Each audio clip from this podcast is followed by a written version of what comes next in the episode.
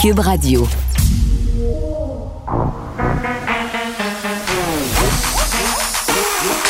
Elle a une opinion sur tous les sujets.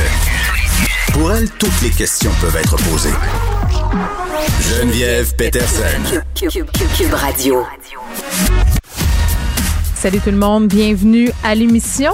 J'espère que vous vous portez bien malgré ce point de presse euh, d'hier où on a un peu collectivement mangé un 2 par 4 en pleine face. Euh, on a eu des mauvaises nouvelles, on s'y attendait. Là. Ça a été quand même un sujet qu'on a abordé largement à l'émission hier. Euh, François Legault qui nous a annoncé des mesures assez draconiennes là, à l'approche des fêtes. On le sait, la montée des cas de COVID est quand même assez fulgurante. Là, où on est à 3700 et quelques cas aujourd'hui. On a des décès, on a des hospitalisations comme hier, là, on va essayer de rester dans la ligne de la non-panique, de pas dramatiser non plus, tout en gardant euh, en tête que ça demeure excessivement sérieux. Je sais qu'il y a plein de gens qui ont revu leur plan après le point de presse d'hier, des gens qui essayaient de se dire bon ben le variant Omicron, euh, oui, il est plus contagieux, mais en même temps euh, semble pas avoir des symptômes plus graves, une mortalité plus grande, euh, des voyages qui ont été annulés, des parties du temps des fêtes qui ont été revus à la baisse parce que ça c'est l'une des mesures qui a été annoncée hier. On passe de 20 invités permis à seulement 10.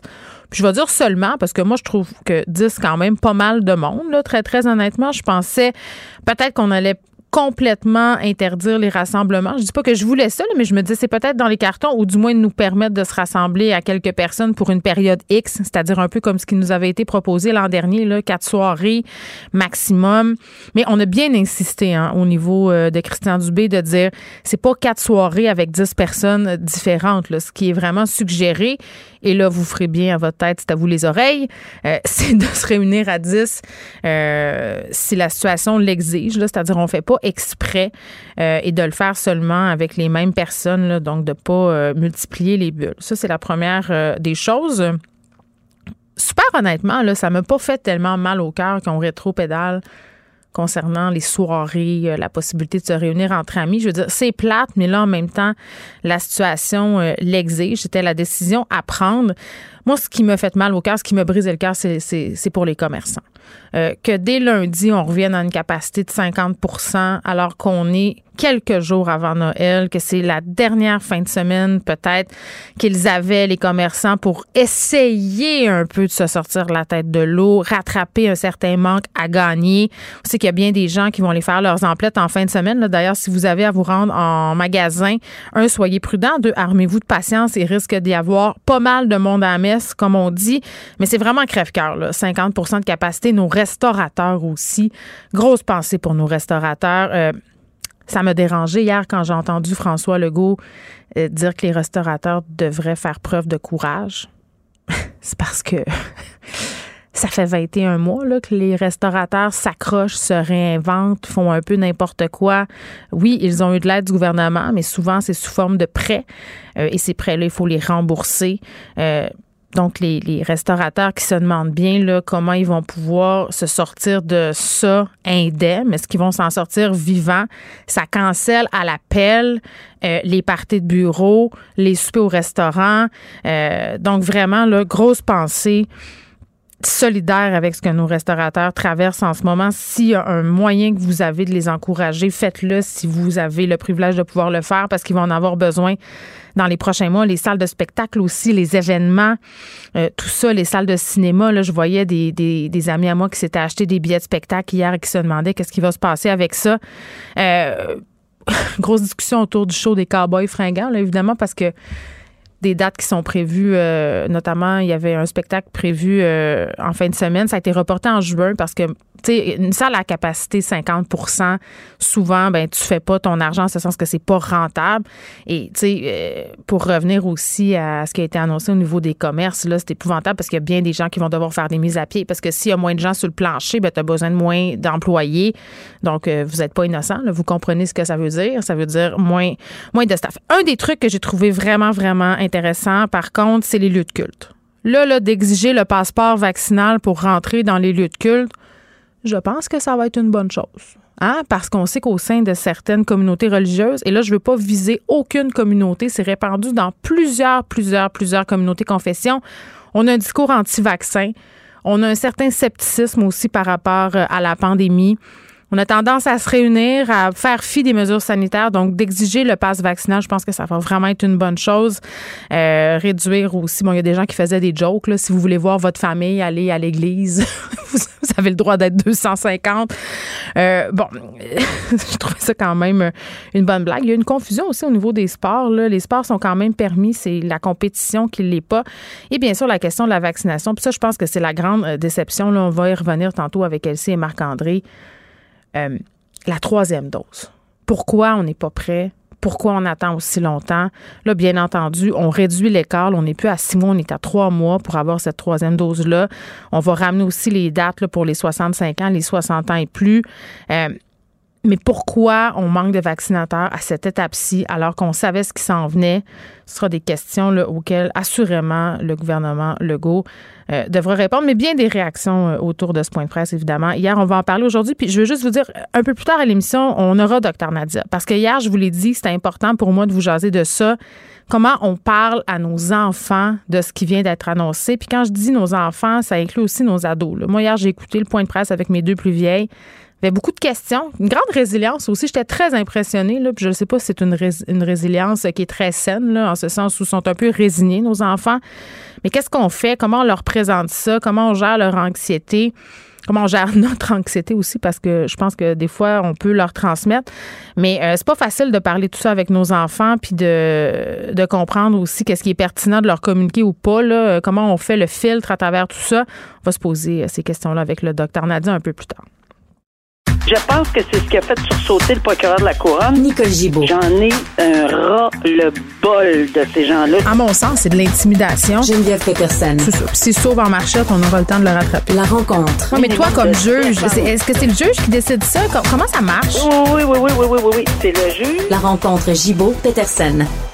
Salut, Nicole. Bonjour, Geneviève. Bon, pas trop débiné des annonces d'hier? Non, euh, on, s'y attendait. Euh, puis euh, positivement, c'est mieux que l'année passée. C'est, vrai. La seule chose que j'ai dit à mon conjoint, l'année dernière, on était tout seul sur Zoom. Puis là, cette année, on va être probablement 4-5, mm. peut-être 6. Mais les gens craignent le couvre-feu. Hein. Hier, François Legault s'est fait poser la question en anglais. Il n'a pas voulu écarter cette possibilité-là. Je comprends. Là, c'est mieux de dire que tout se peut en ce moment. Mais rappelle-toi, le couvre-feu, l'an passé, c'était l'autre côté des fêtes. Hein? Oui, absolument. En tout cas, regarde. En tout cas, euh, j'ai un chien. J'ai un chien cette année. c'est ce que je me dis. J'ai dit, elle va m'amener me promener, euh, passer 8h30 si c'est ça qui arrive. Bon, un dossier qui euh, nous a occupé beaucoup cette année avec raison. On continue d'en parler. C'est celui de la fillette de Granby. 15 à 18 ans sans possibilité de sortir, qui c'est ce qui est réclamé pour la belle-mère. Oui, c'est ça. C'est pas qu'on veut être euh, tourner le fer dans mais aujourd'hui, c'était les représentations pour savoir si elle, serait éligible à une libération conditionnelle entre 10 et 25 ans parce que elle a écopé d'une prison à vie, ça on le sait. Elle va toujours être sous l'égide des libérations conditionnelles à vie. Euh, mais combien de temps va va-t-elle pouvoir euh, avoir avant de pouvoir s'adresser et demander des sorties, des demi-sorties, bon, des etc., des permissions? Mm. Alors c'est ce qu'on ce qu'on débat. La couronne c'est entre 15 et 18. On a fait référence au dossier de Guy Turcotte avec raison, euh, mais, mais il y a tellement de facteurs aggravants. Et le juge est, il se, il se dirige en fonction, évidemment, euh, des, oui, la jurisprudence, mais aussi, c'est lui qui a entendu toute la preuve. Il était là, il est fort probablement prêt, là, il a fait, euh, probablement, il a mijoté tout ça euh, très euh, sérieusement. Il s'est déjà fait une tête. Il a écouté évidemment les procureurs. La défense, euh, c'est sûr, ils vont demander le minimum. Là, ces 10 ne peuvent pas aller en bas de ça. Et en espérant que, que, qu'elle aurait en bas de 15 à 18. Maintenant, les facteurs aggravants sont tellement énormes dans ce dossier-là. Mm. Il, s'agit d'un enfant. Il s'agit d'un enfant martyrisé. Là, on va arrêter de, de, de, d'éviter les mots. Là. Alors, il s'agit d'un enfant qu'on a clairement martyrisé. Alors, je pense qu'il faut le prendre en considération. Je suis certaine que le juge l'a vu. Là, il y en a vu pas mal plus que nous. Il était là tous les jours euh, euh, à écouter cette preuve, à lire, à regarder les photos. Il s'est fait une idée. C'est pas une sentence par vengeance qui va déterminer. Là. C'est vraiment des circonstances qu'il doit prendre en considération. Mm. C'est écrit dans le code criminel. Là. C'est tous des éléments qu'il doit prendre en considération. Le fait qu'il s'agit d'une personne âgée de moins de 18 ans, de, de 16 ans. De, tu sais, la confiance. Là. Elle agissait à titre de mère représentant, mais là, c'est pas le cas. Là. Pour protéger cet enfant-là, alors abuser de sa confiance et, et, je pense que ça va être pris en considération. On verra. J'ai l'impression qu'on va le savoir cet après-midi. Peut-être. Bon, évidemment, on va surveiller ça. On parle euh, d'un homme qui a volé des sacoches, Nicole. oui. Ça n'a pas l'air d'être un crime très grave, entre guillemets, le voler des sacoches. Euh, moi, je lisais ça ce matin, là, condamné à six ans de prison. Euh, il s'en est pris à des femmes à la brunante pour leur dérober leur sac à main. Je me faisais la réflexion suivante, euh, puis c'est peut-être un peu démagogique de ma part, là, tu me corrigeras, Nicole. Je me dis, on parle tout le temps. toi puis moi, on a parlé des PIM qui ont pogné 18 mois de prison. on s'entend, là, quand on parle d'exploitation sexuelle, ça s'accompagne souvent de violences physiques et psychologiques. Donc, euh, des peines en termes de mois. Et là, cet homme-là qui se ramasse six ans pour avoir volé des sacoches. Je comprends qu'il y a de la violence dans. dans ben, c'est là. Là, là, là qu'est la différence. Oui, mais dans les deux cas, il y en a. Fait qu'il va falloir que tu m'expliques. Oui, non, mais il y en a, non seulement il y en a, mais il y a déjà eu, tu sais, une sentence, là, c'est la première chose, puis j'étais connu pour ça ici dans le district, quels étaient les antécédents judiciaires. Ben, la dernière fois, il y a eu quatre ans et demi pour quelque chose avec violence. Oui, je comprends que c'était agression sexuelle, armée, euh, et il y avait eu quatre ans et demi. Euh, tu parles de, ce, de cet homme-là, là, Jacob Michel, ce voleur de sacoche. OK. Oui, il a déjà reçu une sentence de quatre ans et demi de prison pour une agression sexuelle armée, mm. c'est ce qu'on lit. Alors, c'est sûr qu'on partira pas en bas de ça, même si on parle pas exactement, mais on parle de violence parce que on dit, c'était les gens là, qui ont subi ceci, tu sais, le, monsieur arrivait par en arrière, il tirait. C'est, on doit penser de perdre sa vie. Là. On peut pas s'imaginer combien ça peut être difficile à passer à travers ce genre de vol. Mm. Et, et, non seulement c'est c'est la quantité. Il n'y en a pas fait mm. juste un. C'est pour ça que on a sévi euh, à ce point-là. Moi, je me souviens, puis je suis pas capable de donner le, le, détail exact, mais plusieurs vols qualifiés euh, pour lesquels euh, j'ai sentencé quelqu'un à, je crois, 21 ou 22 ans. Alors, dans ma carrière, parce que c'était, il y avait, il y en avait beaucoup, beaucoup, beaucoup de vols qualifiés, mm-hmm. et ça, c'est sûr que c'est avec violence. Et, dans les circonstances, si je peux comprendre, on, ne dit pas le Canada. Mais tu dis, euh, mais, tu dis euh, une peur pour la vie et tout ça. Moi, moi, je, je suis pas en train de minimiser là, puis loin de moi l'idée de vouloir faire ça. La peur que ces femmes-là ont pu ressentir, le traumatisme aussi là. Puis d'ailleurs, le juge l'a bien spécifié. Il y a des femmes qui vont en avoir pour des années. C'est juste que d'un point de vue citoyen, qui est pas euh, familière, si on veut, comme je le suis avec le système de justice, tu regardes ça puis tu dis ouais, mais les filles exploitées sexuellement sont enfermées dans des chambres, ils font 10-15 clients par jour, ils ont des menaces de mort, euh, si elle sauve. Puis, il, fait. que c'est dur à comprendre. C'est difficile pour moi. Oui. Mais souvent, ces gens-là, malheureusement, on a pris des gens qui n'avaient pas de casier judiciaire ou à peu près pas. Alors, euh, alors ils prennent. C'est souvent dans le crime là. Euh, c'est souvent on commence là, ok, celui-là ou celle-là, euh, pas pas de pas de casier judiciaire, donc il va, il risque moins. Mm. Il dit clairement. Mais quand il y a de la violence, Nicole, on devrait pas partir d'emblée d'ailleurs, même s'il n'y a pas d'antécédent. Moi, je pose la question. On, devrait peut-être. Il y a des fourchettes en jurisprudence. Il, y a, effectivement ben, des fourchettes. C'est pas nécessairement ce à quoi le tribunal, parce que c'est chaque dossier est un, est, un cas spécifique. Là. Mm-hmm. On individualise les sentences, puis aussi, on les, il y a une gradation. Donc, si dans ce dossier-là, je le comprends, de 4,5 à 6, c'était bien compréhensible. Dans les autres dossiers où ils n'ont pas de, de, de... Puis moi, j'ai je pense pas qu'on donne assez pour ce genre de personnes, de proxénètes ou etc. Je le dis, je le redis. Mm. Euh, des sentences de 2, 3, 18 mois, puis etc. Non. Euh, pour moi, ce n'est pas assez quand on, on, on, on profite de la vulnérabilité. J'en suis totalement et consciente et là-dessus, j'appuie le fait qu'on devrait augmenter et donner une sérieuse leçon aux proxénètes et aux gens qui profitent de la hmm. vulnérabilité, souvent des, des, mineurs. Et c'est là qu'on devrait envoyer un message. je suis d'accord. Et là, cet homme-là, Jacques Michel, euh, bon, écope de six ans parce qu'évidemment, il y a des antécédents, il faut aller plus loin. On parle des lourdes séquelles, euh, puis il va faire juste trois ans là, parce qu'il y a eu de la détention préventive. C'est ce que je comprends? Oui, ben il va, ben, c'est-à-dire que oui, là, il est déjà en détention depuis X nombre de temps, puis il va être suivi, parce que ça, c'est très, c'est, rare aussi, ben, c'est pas rare. Le délinquant contrôlé, contrôlé oui. Euh, il va être suivi, mais selon deux experts, là, je pense qu'on n'a pas la, le temps exact, mais il suggérait pas euh, ce, ce, ce, temps de huit ans. Le juge a dit non, non, non. Moi, les risques de récidive sont trop grands, là. Alors, il dit même si vous me suggérez pas ça, ben moi, c'est moi qui l'impose. On le voit de plus en plus, hein, des juges qui ah, disent, euh, moi, je mets mon pied à terre, puis ça sera pas ça, la gang. Et c'est ce que j'espère qu'il va arriver pour les messages au proxénète. Là, on n'arrêtera pas de le redire. Exactement. Euh, la pandémie a de nombreux effets. Là, Nicole, les temps d'attente qui explosent. Euh, les palais de justice ne sont pas épargnés. On a, euh, puis on a une pénurie de personnel dans notre système de justice. Il y a des gens qui se présentent en cours et là, par exemple, au palais de justice de Montréal, il y avait des salles qui étaient fermées parce qu'on manquait de greffiers, greffières. Et la situation est extrêmement préoccupante. Là. Je lisais ça, Nicole, le procureur en chef du DPCP de Montréal, qui a demandé à ses procureurs d'être vigilants à cause de ces retards-là. Un, pour pas que les gens puissent se revendiquer de l'arrêt Jordan trop facilement, là, entre guillemets. Deux, parce que, tu sais, pour les victimes qui sont vulnérables, mettons, toi que tu viens témoigner dans une cause d'agression sexuelle et tout ça, puis tu te fais dire le jour même, là, alors que tu t'es préparé, que tu n'as pas dormi de la nuit, que ça te replonge dans toutes sortes d'émotions épouvantables, ben excusez, on n'a pas de greffière. Euh, c'est sûr que c'est vraiment pas l'idéal. Je sais ce que c'est cette frustration-là pour l'avoir vécu, même il y a plusieurs années. Puis on n'était pas en pandémie, mais on n'avait pas ces problèmes-là. Mais sauf que euh, surtout nous, là, on était très directement liés au mm. fédéral. Alors souvent, c'était des questions euh, plus économiques, salaire peut-être euh, qui, qui étaient invoquées. Là. Mais mais c'était c'est effrayant. Je le sais. Pour avoir attendu des heures, ben non, on peut pas ouvrir la salle. On n'a pas de greffière. Oh, on n'a pas de salle. On n'a pas de greffière ou on n'a pas de salle.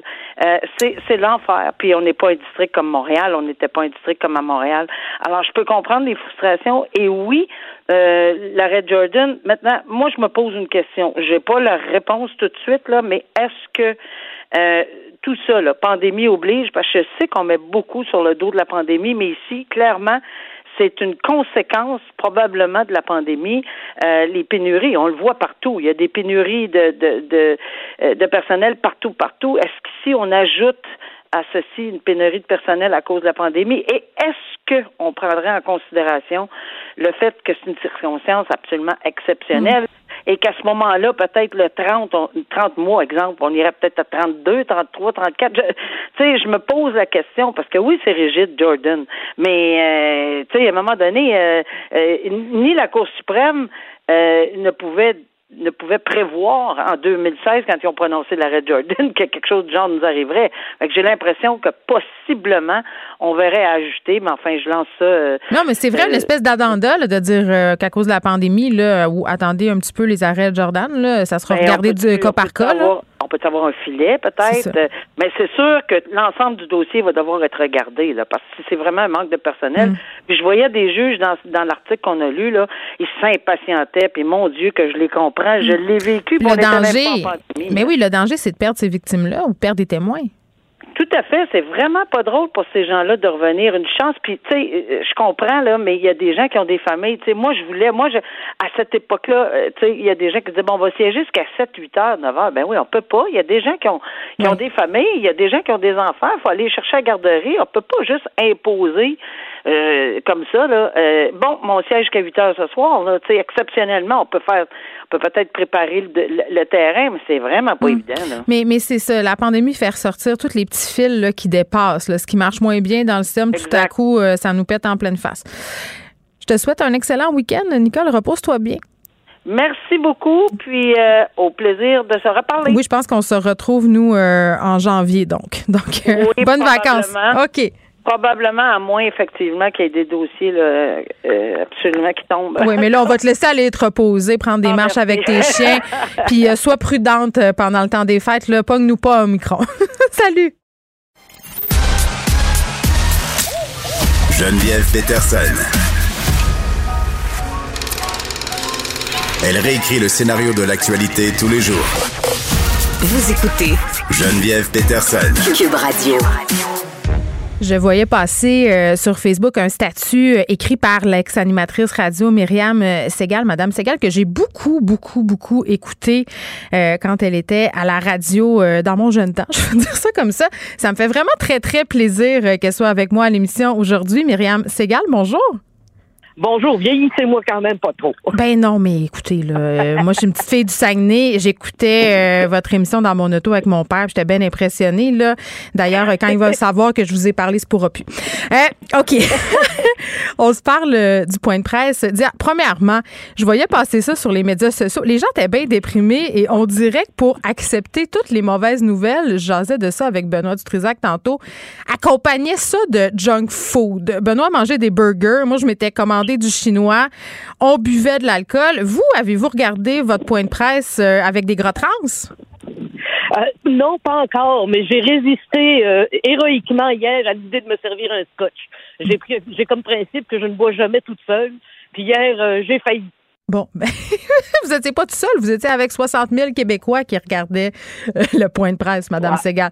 Euh, qu'est-ce que vous en avez pensé, euh, premièrement, hier, de la performance de François Legault, ce qu'il a dit, son ton, la façon dont il a présenté les choses? Ben, ben Legault, il est égal à lui-même. C'est un bon père de famille. Il se présente comme un bon père de famille qui voudrait bien, mais qui peut pas, puis qui, qui est obligé de prendre des décisions douloureuses pour la famille. son ton, j'ai pas grand-chose à, à lui à lui reprocher. Euh, c'est plus à la santé publique que j'en veux de, de ce qui nous arrive. Euh, D'abord, la, première règle, c'est que on va devoir respecter ce qu'il nous demande. Je pense que la première chose à faire, même si on n'est pas de bonne humeur, même si ça nous déprime, euh, ça va être de respecter ça pour éviter la catastrophe appréhendée. On verra si la catastrophe appréhendée se réalise. Peut-être que le 10 janvier, on va se retrouver avec des bonnes nouvelles parce que le Omicron est pas si etc. Mais en attendant, je pense qu'il va falloir respecter ce qu'ils nous ont demandé. Euh, cependant, je trouve que la santé publique a dormi au gaz là-dessus.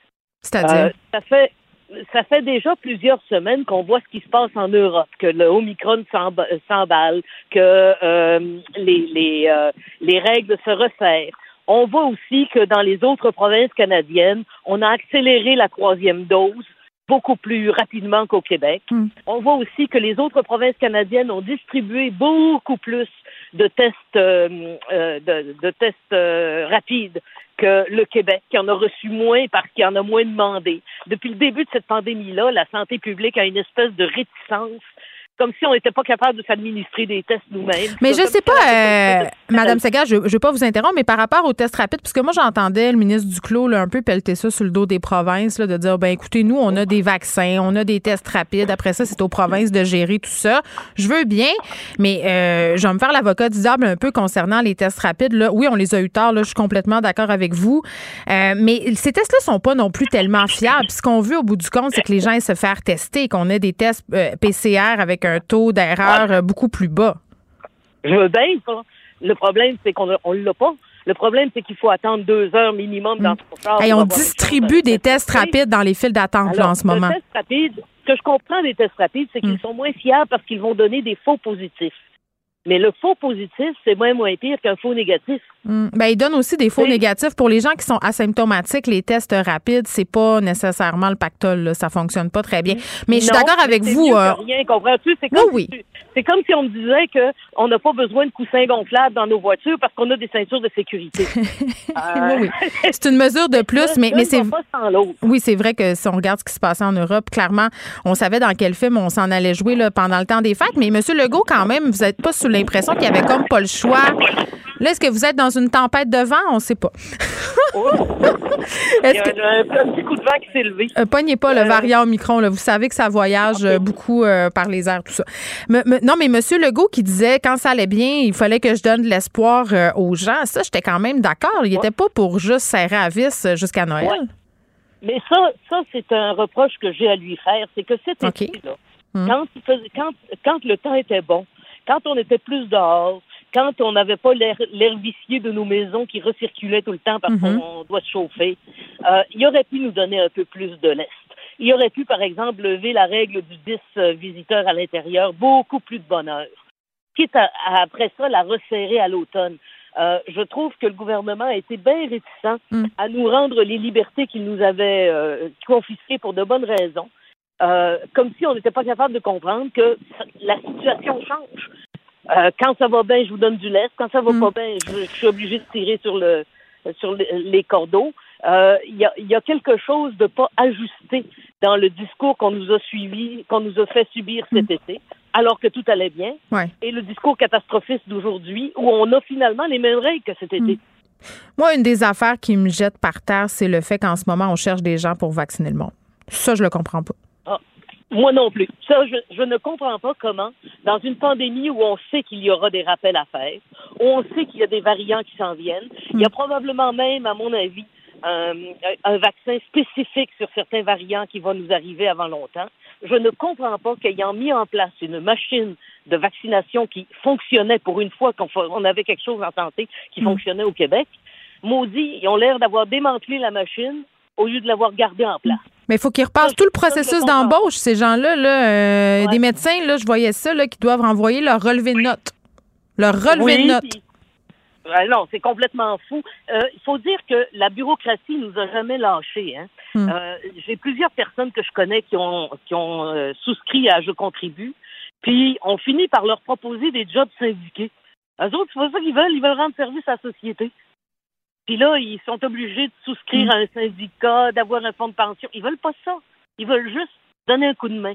Alors, il y a quelque chose dans, dans, la grosse machine hmm. du ministère de la Santé qui est resté euh, sclérosé. Puis ça, Christian Dubé, mais il faut dire que ses prédécesseurs n'ont pas réussi non plus, il n'a jamais réussi à donner le coup de pied dans le guêpe comme du monde.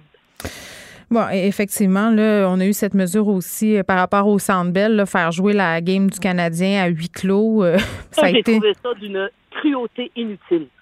Honnêtement, là, euh, c'était pas nécessaire. Qu'ils aient dit euh, au Centre Bell, essayez donc de racheter les billets des gens qui veulent pas y aller, ou dites aux gens qui y vont pas qu'ils vont avoir leur, leur remboursement. Mais c'était dernière minute comme annonce. Il y, a, des gens qui viennent de la côte nord, il y a des gens qui viennent du bas du fleuve pour assister à un match du Canadien. Il y a des flots qui ont été récompensés par leurs parents en disant on va t'amener voir le Canadien. Je voyais euh, Nancy Odell, la, porte-parole euh, qui s'implique beaucoup là, auprès des familles euh, d'accueil de la DPJ, qui disait qu'il y avait un petit bonhomme là, dont le rêve c'était d'aller voir la partie, c'était supposé être hier. Là, il était bien déçu de ne pas pouvoir y aller. Mais c'était une mesure inutile dont le seul but était de frapper l'imaginaire des Québécois. OK. Regarde ça, ils ont vidé le centre belle. Hmm. Le, but de la manœuvre, c'était de frapper hmm. l'imaginaire. Et en faisant ça, ils ont été inutilement cruels à l'endroit de gens qui ne sont pas des millionnaires montréalais qui vont aux Canadiens tous les jours. Myriam Saga, j'ai appris entre les branches que vous aviez pris votre retraite pour voyager, là, mettons. ça se passe pas tout à fait, hein? Que fait que vous n'allez pas passer euh, ce, temps-là dans un centre d'achat non plus, là. Ça ferme à moitié. Qu'est-ce que vous allez faire? Allez-vous nous revenir à radio? Je sais pas. Écoute, euh, moi, j'ai pris ma retraite effectivement pour voyager. Puis la COVID, au bout de deux mois et demi de voyage, voyage pas un voyage qui devait durer un an, m'a ramené ici. Ça fait que là, euh, j'essaye, euh, je me rends utile, euh, je me promène, j'aide des amis, puis je marche énormément dans les parcs qui sont magnifiques au Québec, que ce soit l'été ou l'hiver. Puis j'attends que le signal puisse m'être redonné. J'ai quand même triché un peu. J'ai, été, j'ai été en, en, Floride sur la côte est américaine au cours des dernières semaines parce que j'avais déposé un, un montant substantiel en mars 2020 pour une réservation. Oui. Puis que j'allais tout perdre. Mais c'était avant que le, variant euh, nous frappe de plein fouet. Ah, c'était là quelques Avant qu'Omicron arrive. Mais tu sais, euh, ce qui est extraordinaire avec notre système de santé, c'est qu'on est au service de notre système de santé, alors que c'est lui qui devrait nous servir. Euh, en Caroline du Nord, dans le petit patelin où j'ai dû passer un test COVID pour pouvoir revenir au Canada, euh, je me suis présentée à 7h30 le matin sans rendez-vous. Hmm. Ils, m'ont dit hey, on est désolé, on n'a pas de place. Pouvez-vous revenir à 9h10? vous, vous attendiez que c'était allait être dans 9 jours. Ben oui. on est tellement habitués à attendre dans notre système de santé que quand, quand le système de vaccination s'est mis en place puis qu'on on passait à l'heure dite, on était tout éberlués, on, était ah, on était épatés, c'était fantastique on oublie que c'est comme ça que ça devrait toujours marcher. C'est pas normal que tu attendes deux heures chez ton médecin dans hmm. une salle d'attente pleine de virus alors que ton rendez-vous était à 8 heures puis qu'il te passe à 10 heures. Oui, puis j'ai, j'ai pas l'impression que la pandémie euh, va faire tant changer les choses au niveau de notre système de santé. Malheureusement, même si on a eu en bon français tous les wake-up calls euh, nécessaires. Myriam Segal, c'était vraiment un plaisir euh, de vous reparler. J'espère qu'on aura l'occasion de le refaire dans les prochains mois. Merci beaucoup. Merci. Au revoir. Au revoir. Vous écoutez Geneviève Peterson. Cube Radio. Vincent, salut. Salut. Je l'aime, Myriam Segal. Qu'est-ce que tu Écoute, veux? moi aussi, quand j'étais à Jonquière, là, à 17 ans, j'écoutais euh, Myriam Segal. Elle, elle aimait pas ça que je dise ça. Elle disait vieillissez-moi pas trop, mais, mais c'est quand même ça pareil. Je veux dire, euh, c'est une grande dame de la radio. Moi, c'est l'une des raisons pour lesquelles je fais ce métier-là aujourd'hui parce que je l'écoutais euh, dans le pick-up avec mon père, euh, dans un peu partout au Saguenay. Ouais, mais j'ai un ami de radio que, que quand je dis que je l'écoutais dans euh, l'autobus scolaire, Oui. ça non, non, arrête de me dire ça, mais, mais tu sais des fois entre avec admettons, euh, Champagne. Ouais, mais entre euh, tu sais 13 ans puis euh, 17 18 là, tu fais un méchant chemin là. Donc Ben, des fois t'es pas si loin mais t'as vécu vraiment pas la même chose la même année là. Oui, ben dans l'adolescence, un an est comme euh, 10 ans à l'âge adulte. Exactement. OK, là, on va essayer euh, de pas juste parler de COVID aujourd'hui puis du Ouais, point de changer de presse. sujet. Ben oui, parce que maintenant, on a besoin de prendre un, un- un respire. Je sais pas si ça va être plus jojo là, de parler euh, du métavers. ben un peu euh, parce que c'est écoute, c'est de l'harcèlement sexuel, c'est rien de jojo. Oui, bon. Mais dans le métavers, il y a quand même un peu euh, plus de légèreté. Parce que, on vous rappelez, là, le, le, le, le métavers, c'est ce que Facebook souhaite. Ben, en fait, il n'y a pas juste sur Facebook, là, mais un monde virtuel dans lequel on peut se retrouver avec Mm. chacun nos casques de réalité virtuelle en 3D. Et là, au lieu d'être dans un studio comme ça ensemble, toi et moi, Geneviève, on pourrait être chacun chez nous, mais dans le studio, puis euh, collaborer. Fait que ça comme serait le fun, l'impression de vivre de plus en plus dans une dystopie. On s'en va là, là. Tout à fait. Moi, j'ai un gros, euh, un gros bémol On dirait là-dessus. que j'aime ça être dans le studio avec toi, Vincent, en sachant Oui. qu'on est tous les deux COVID négatifs, là, Et bien entendu. Surtout que si euh, on arrive là, éventuellement, il y aura des mondes virtuels avec des casques de réalité virtuelle. Est-ce que tu veux que ce soit Facebook qui gère ça? Je sais pas. Vraiment pas. Je pense que non. Pouvez-vous débarquer de ça, s'il vous plaît, Facebook? Mais euh, Facebook a même changé son nom pour Meta pour vraiment être le premier, là, se mettre comme étant le créateur de ça, même si c'est pas eux qui l'ont créé. Mais là, dans les dernières, euh, dans les derniers jours, ils ont lancé euh, le euh, Meta Horizon World, qui permet aux Canadiens et aux Américains de déjà tester un peu le, le début là, de ce métavers. C'est-à-dire que si vous avez un casque de réalité virtuelle, vous pouvez aller vous promener dans des petits milieux et, et là, vous, vous montrez un peu les... Là, je te vois venir, là, sans vouloir faire de mauvais jeux de mots, là. Oui, là, ben- les gens peuvent se promener dans des petits milieux. Fait Ben- que là, ils pognassent les madames. Ben, écoute, imagine- c'est ça, c'est ça que tu vas me dire. Au début, il y avait beaucoup, entre autres, des, euh, des chroniqueurs euh, techno, Ouais. tout ça, qui allaient explorer qui le, soit, métavers. Euh, et imagine donc euh, une femme qui s'en va, elle dit Hey, Moi, je vais tester là, ce que Facebook appelle l'univers collabor- collaboratif, là, où on peut construire ensemble des communautés. Wow. Là, tu vois dans la bande-annonce, les gens, là, écoute, c'est, le monde merveilleux, là, le métavers. là. Il n'y a rien de mal là-dedans. Là, elle arrive et là, waouh, OK, c'est le métavers. puis il y a un gars qui arrive, puis là, il pogne le cul, puis tout le monde regarde autour en disant Ah, gars, j'y pogne le cul. Euh, ça, c'est l'expérience d'une des femmes qui est allée sur le métavers. C'est tellement pas surprenant, Vincent. Donc, là, tu te dis, ah, je vais aller voir, je vais mettre mon casque de réalité virtuelle, je vais aller voir qu'est-ce que le futur nous Fait réserve. que c'est pas comme dans une annonce de tampon là, où tout le monde sourit en faisant du cheval blanc sur le bord d'une plage. Non, là. ce qu'elle a vécu, c'est quelqu'un qui est allé la pognasser son personnage virtuel. Faut dire que le personnage est très virtuel. Il n'y a même pas de jambes dans le métavers là, s'il n'y a pas de jambes, sont- ils tiennent comment les fesses? Ben, t'es comme... euh, tu, tu- Il a pogné le pas de fesses? tu voles un peu, là. OK. T'es comme, euh, comme à deux pieds, des deux pieds dans les airs, là, Mm. partout. Tout t'as ça le est haut tout à fait corps. normal, Vincent, que- qu'on soit en pandémie puis en train de parler de ça, là, euh, puis qu'il fasse 16 euh, au mois de Ouais. décembre, tout, tout est beau. Mais ce qu'elle disait, je comprends que c'est virtuel, mais j'ai eu un grand malaise parce sûr. que t'as quand même une voix, là, t'as quelqu'un qui te parle, qui est là, puis qui essaie euh, de, de te pognasser. T'as d'autres qui trouvaient ça bien drôle autour. Donc vraiment un moment inconfortable. Plusieurs, euh, on sait, on, le harcèlement sexuel, c'est pas juste physique, là. Ça peut être en parole. Là, t'as la parole. En même temps, toi, t'es dans un monde en 3D, donc t'as quand même quelqu'un qui est là Lourd! à essayer de, de, de taponner ton utilisateur. Facebook a réagi à ça quand même rapidement, mais je trouvais que c'était un petit peu... euh, euh, parce Oui, qu'ils disent, ah oui, écoute, on travaille, on veut que tout le monde sur Horizon World ait une expérience positive. Mhm. Elle dit, on, jamais on ne va blâmer un usager de ne pas avoir utilisé tous les outils à sa disposition pour la sécurité. Euh, Parce que- on dirait que c'est comme Julien Lacroix qui dit que le consentement, c'est compliqué, puis que tu peux avoir toutes les deux une relation sexuelle, puis avoir pas Ben- la même vision, puis que c'est correct. C'est juste parce que la, la dame en question qui dit qu'il s'est fait pognasser Ouais. dans le métavers, Ouais, c'est qu'elle n'a pas utilisé le bouton Mais je te- Zone. ben, c'est ça, je te dis. Donc, c'est de sa faute. C'est la même affaire que Julien Lacroix Ben non, elle dit jamais on va dire que c'est de sa faute. Ah, OK. de ne pas avoir utilisé les outils à sa disposition. Jamais on va dire ça, mais dans la phrase, tu le dis quand même là, Oui. euh, qu'elle avait à sa disposition Save Zone. Qu'est-ce que ça fait, Save Zone? C'est ça ça, te c'est fait, un sifflet. non, ça te fait une bulle dans le métavers. Puis là, t'es dans la bulle, il y a personne qui peut te parler, personne Ah. peut te toucher. Alors, tu parles à Save Zone, là, t'es comme qu'est-ce protégé. Sais-tu qu'est-ce que je trouve cool, Vincent? Je vais te dire qu'est-ce que je trouve vraiment le fun dans ce que tu viens de dire. C'est comme si on disait aux madames, hey, tu sais, on comprend là, que vous êtes des proies. Fait qu'au lieu d'agir à la base du problème, c'est-à-dire éduquer les hosties de caves qui veulent aller te poigner le derrière, ben, on va te mettre dans une bulle parce que dans le fond, les messieurs sont pas capables de pas te poigner le derrière. C'est Oh. super. Oui, mais ce qui était vu par certains, c'est au contraire, c'est que là, tu redonnes le pouvoir à la personne. Ben Plutôt non, que de voir être pouvoir, dans une protégé par quelqu'un d'autre, C'est mais comme toi, si- tu te protèges, tu utilises ton Ben bouton non. safe space. C'est comme si je me promène sur la rue avec six bodyguards. Je veux dire, il y aura pas moins de violeurs. C'est un bon point que tu, tu m'amènes là. Donc, euh, je pourrais dire, tu n'as qu'à avoir un gun. Ben, tu vas ça. te protéger. Ouais, Ben, effectivement. ouais, moi, j'ac- j'actionne le safe space. Vincent, il est où mon bat de baseball? La voix, hein? Ben, Dis-moi quelque chose. tu as des outils pour pouvoir dire euh, une telle personne a franchi la ligne, m'a Ouais. insulté.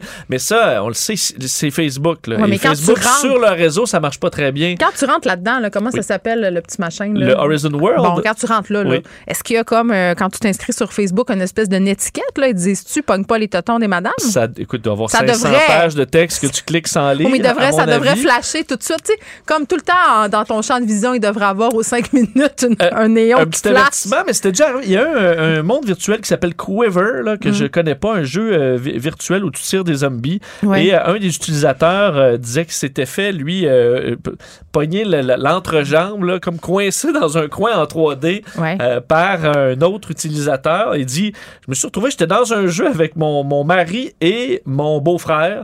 Puis là, je me retrouve dans un coin en train de me faire pognasser par un, un utilisateur virtuel. Donc, c'est un genre de.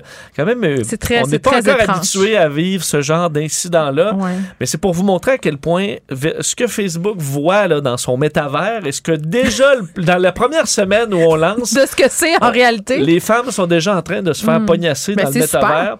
C'est euh, pour vous montrer que c'est pas un monde fait de bonbons euh, et que j'ai des gros doutes sur euh, à quel point ce sera un grand succès, le métavers. Hey, De Facebook. Qu'est-ce qui se passe en Italie avec leur gynécologue? Parce que l'autre fois, on se parlait d'un gynécologue qui disait à ses patientes qu'ils pouvaient guérir leurs ITS en les pénétrant. Oui, là. le C'est fait, docteur du, de la flûte c'est magique. fait qu'on a- poigner par une émission de télé. Là. Oui. Mais aujourd'hui, tu me parles d'un faux gynécologue virtuel, mais c'est en Italie encore. Là, donc, Oui, je sais pas. non- Là, non mais... seulement c'est en Italie, Geneviève, mais ce qui est incroyable, c'est que c'est dans la même ville. Ben voyons. C'est à Barry.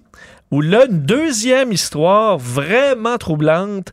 Euh, tu- effectivement, tu te souvenais bien, là, un docteur qui s'était fait euh, arrêter par une émission, fait coincé par une émission de télé. Lui disait qu'il a, on l'appelait le docteur flûte magique, là, pouvait enlever euh, euh, des, des ITS en te faisant l'amour. Euh, là, c'est une autre histoire, tout aussi troublante, d'un faux gynécologue qui, pour une raison, ben là, il a été arrêté, un homme de 40 ans. Euh, D'ailleurs, sa maison, on dit, les policiers sont défoncés chez eux pour voler des cartes, euh, pour, pas pour voler, mais pour repartir avec euh, Les cartes l'équipement informatique, Ouais, ouais. les cartes mémoire et tout ça. Parce que lui se faisait passer, était capable de repérer des femmes qui venaient d'aller faire des tests là, dans des cliniques. Euh, et ensuite était capable de les appeler avec leur information personnelle. Dans ce cas-là, là, on parle de 400 femmes visites d'un peu partout à travers l'Italie. Puis là, on disait, bon, ben moi, je suis docteur un tel, euh, vous avez fait des tests récemment. Euh, D'ailleurs, le docteur avait leur date d'anniversaire, soit l'endroit où ils sont nés. Donc, il avait, il avait des informations personnelles sur elle. Et là, disait, euh, pour, pour corroborer le diagnostic, je vais devoir faire un examen virtuel. Ah, OK, OK, OK, OK, Euh. Et là, plusieurs femmes, certaines ont, bon, ont vu qu'à un moment donné, il y a quelque chose qui, qui clochait, mais plusieurs femmes se sont donc dévêties puis ont fait carrément euh, un examen gynécologique à la caméra, mais un parfait inconnu qui est pas un médecin du tout. Euh, Tu sais que ma mère s'est déjà fait pogner comme ça, puis ça lui dérange pas euh, que je le raconte, puisqu'elle en a déjà parlé souvent. Là, Euh, c'est drôle. là. Ok, c'était au téléphone. Là, c'était dans les années ok, au 90. téléphone, ouais. Un pervers ben raide. là. C'est mon père qui, un moment donné, a flagué, a dit Là, je pense pas normal euh, que tu répondes à ces questions-là. Elle répond au téléphone, et là, c'est un monsieur qui parle super bien, et tout ça, qui dit qu'il fait un sondage, qui travaille pour une maison sondage connue, là, euh, puis qui commence à lui poser des questions. Mais là, plus ça allait, Oh, a- plus les questions étaient comme. personnel et déplacé. Exactement. Puis là, à un moment donné, t'as ma mère qui fait Ben là, monsieur, voyons donc, non.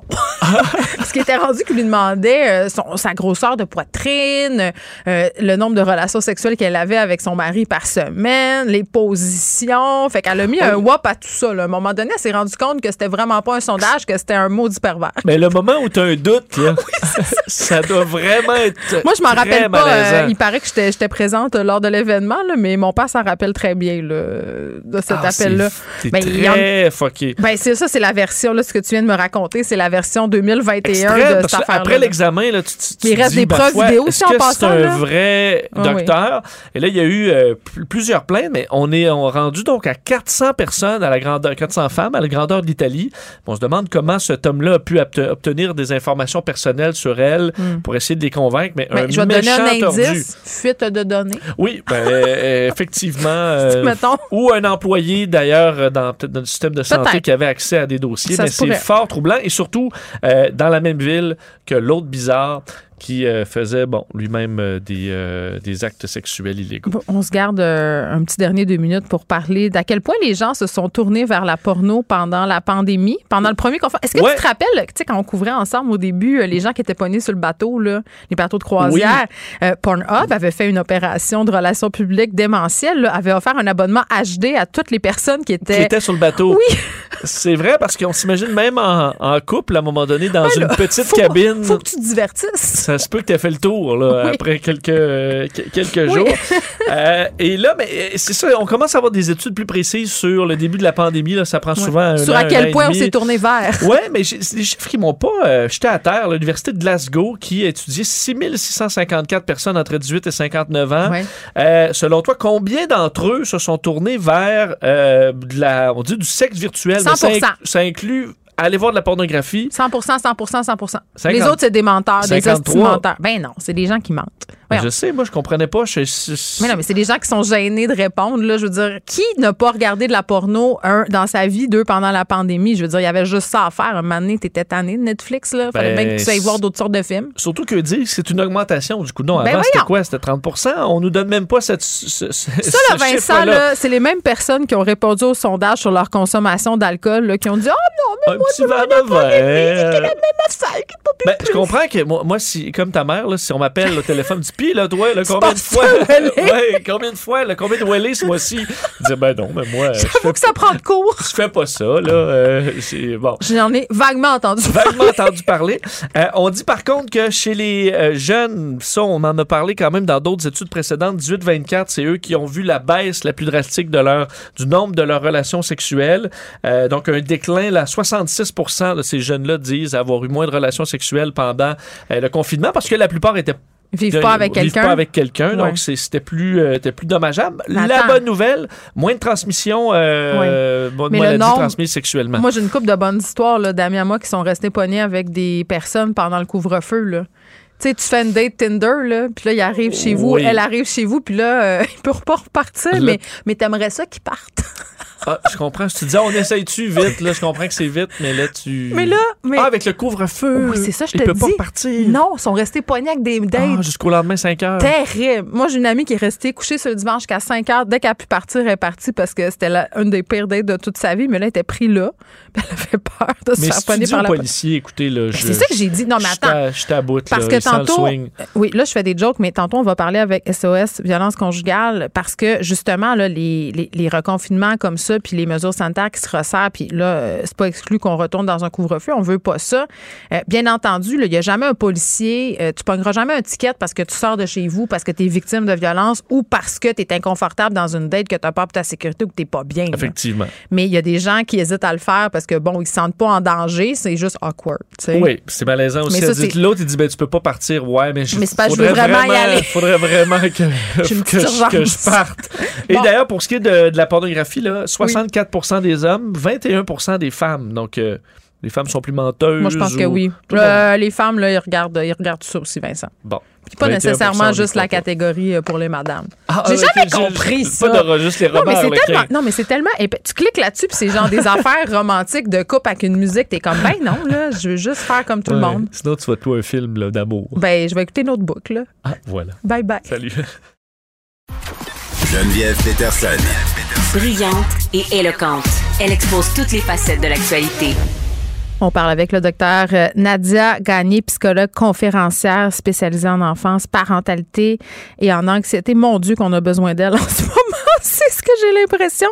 Docteur euh, Nadia, bonjour. Bonjour. Bon, euh, comment on parle à nos enfants du temps des fêtes qui va être euh, encore cette année bien différent, des annonces aussi euh, qui ont été faites hier. Là, moi, je voulais vraiment qu'on prenne le temps de faire le tour de tout ça ensemble aujourd'hui parce que je sais qu'il y a bien des parents qui nous écoutent, qui se posent des questions, qui non seulement gèrent leur anxiété, là, mais essaient de gérer un peu comment tout ça s'est reçu là, au sein de la maison de leurs enfants qui n'ont pas toujours le même âge. Première question pour vous, docteur Nadia, puis elle est bien simple, mais beaucoup de parents se la posent. Est-ce qu'on écoute ou non les nouvelles, les points de presse avec nos enfants? Ah, ça, c'est une bonne question. Ça dépend de l'âge et de l'intérêt, de la maturité de l'enfant. Je dirais que, en général, euh, s'informer quand on fait face à un contexte d'adversité, c'est une bonne chose. Parce que même si ce sont des mauvaises nouvelles, c'est des informations peuvent nous aider à nous adapter au changement et à l'incertitude qui s'en vient. Mais il y a, il existe une telle chose comme mal s'informer ou trop s'informer constamment toute la journée. C'est ça. En regardant de façon angoissée là, ces notifications sur le téléphone et tout ça. Fait moi, je pense que c'est bon que les parents pas nécessairement avec les enfants en présence des enfants. Ça, ça dépend de. moi, je pense qu'il faut que chaque parent connaisse son enfant. Est-ce que mon enfant, euh, quand je regarde M. Legault, ben, il s'en fout, puis il fait ses affaires, puis il n'a pas l'air trop inquiet. Ou au contraire, il écoute, et je m'aperçois après ça dans les questions qu'il pose que il, il, écoute d'une oreille attentive, mm. même s'il a l'air distrait par autre chose. Donc, c'est à nous de connaître nos enfants.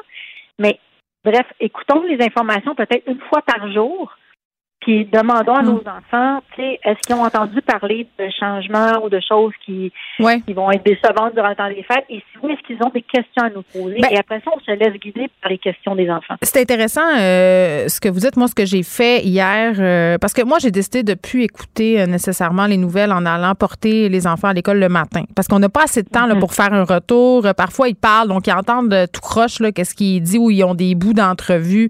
Tu sais, je trouve pas que c'est optimal pour eux. Là, donc, on essaie d'écouter de, la musique ou de pas écouter rien. Mais pendant le point de presse, euh, mes deux filles qui sont plus vieilles, là, 12 ans, 15 ans, euh, l'ont écouté avec moi. Mon fils de 6 ans, lui, s'en fout, là, donc il était pas là. Puis après, je leur ai demandé s'il y avait des questions, s'il y avait des affaires qu'ils comprenaient pas aussi. Puis je me rends compte que les enfants, euh, je sais pas s'ils réalisent ou ils réalisent pas ou juste ils sont habitués, là, parce que ça fait quand même 21 mois qu'on est là-dedans. Mais j'ai l'impression que c'est plus nous, les adultes, qui anticipons leur réaction négative, mettons. Ben moi, je pense que comme parents, c'est normal de vouloir que nos enfants aient des vies parfaites et soient constamment dans le bonheur. Oui, ben oui. c'est normal. Oui. Mais euh, ils sont souvent plus, ils ont, souvent une plus grande capacité d'adaptation que l'on que l'on soupçonne.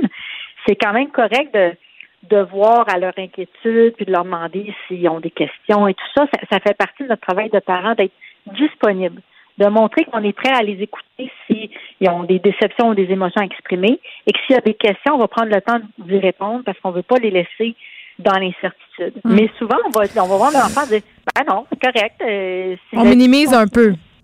Ben oui, tu sais, c'est comme on, on tombe dans le pauvre petit chou, tu vas être obligé mm. de mettre un masque. Là, l'enfant qui l'acceptait d'emblée pourrait dire Oh mon Dieu, ça je suis pauvre de faire ça, tu sais, je fais pitié de devoir mettre un masque. Ouais. que ça. Donc, alors que l'enfant était prêt à, pas nécessairement à se résigner, mais à accepter la mesure, euh, nous, on arrive avec un, un, un, vocabulaire qui le pense qu'il peut se sentir comme une victime, alors que peut-être qu'il ne se percevait pas comme ça initialement. Hmm. Donc, si l'enfant dit Oh mon Dieu, ça me tente pas, puis c'est épouvantable, Là, on va dire, ben oui, c'est normal d'être déçu ou c'est normal de voir ça comme une montagne parce que ça fait longtemps qu'on est là-dedans, mais en même temps, étant donné que ça fait longtemps qu'on est là-dedans, on sait c'est quoi. C'est pas tant de la nouveauté. C'est, c'est, peut-être un retour en arrière qui est décourageant parce qu'on sentait une certaine liberté au cours de l'automne. Mais on, il n'y a rien de nouveau. Là. On va mettre des masques, on va s'isoler un petit peu, on va se créer des bulles, on va se laver les mains. On, c'est, c'est, même qui parle de mots de jour de la marmotte. Là. Donc, euh, on est, on est dans du connu. Maintenant, comment on peut essayer de s'organiser des vacances de Noël qu'on va parsemer de plaisir, de moments euh, chaleureux, de moments où on va essayer de s'organiser pour euh, inventer peut-être des nouvelles traditions. L'année passée. Oui, mais là, on s'en est inventé, là, docteur Nadia, des, nouvelles traditions. Moi, j'ai l'impression que les, les, fêtes en tant que telles, vu qu'on a le droit à 10, les les enfants seront pas tellement déçus. La plupart d'entre nous, on pourra voir les grands-parents et tout ça. C'est moi la déception que j'ai à gérer là, puis c'est le cas de bien des gens qui nous écoutent, c'est le, les fameuses fêtes d'amis, là. les sleepovers aussi, là, qui sont un peu mis sur pause en ce moment. Ça, j'avoue, là, on a de la misère un peu à leur faire entendre raison.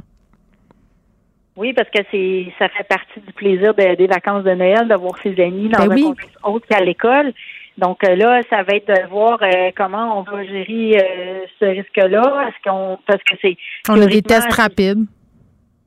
Oui, exactement. Puis là, ben, c'est de dire aux enfants, ben, on n'a pas le choix de limiter ça, mais tu sais, il faut voir avec les parents des amis quels sont leurs niveaux de confort. Nous, comme parents, il faut qu'on se questionne sur quelle est notre tolérance au risque par rapport à ça.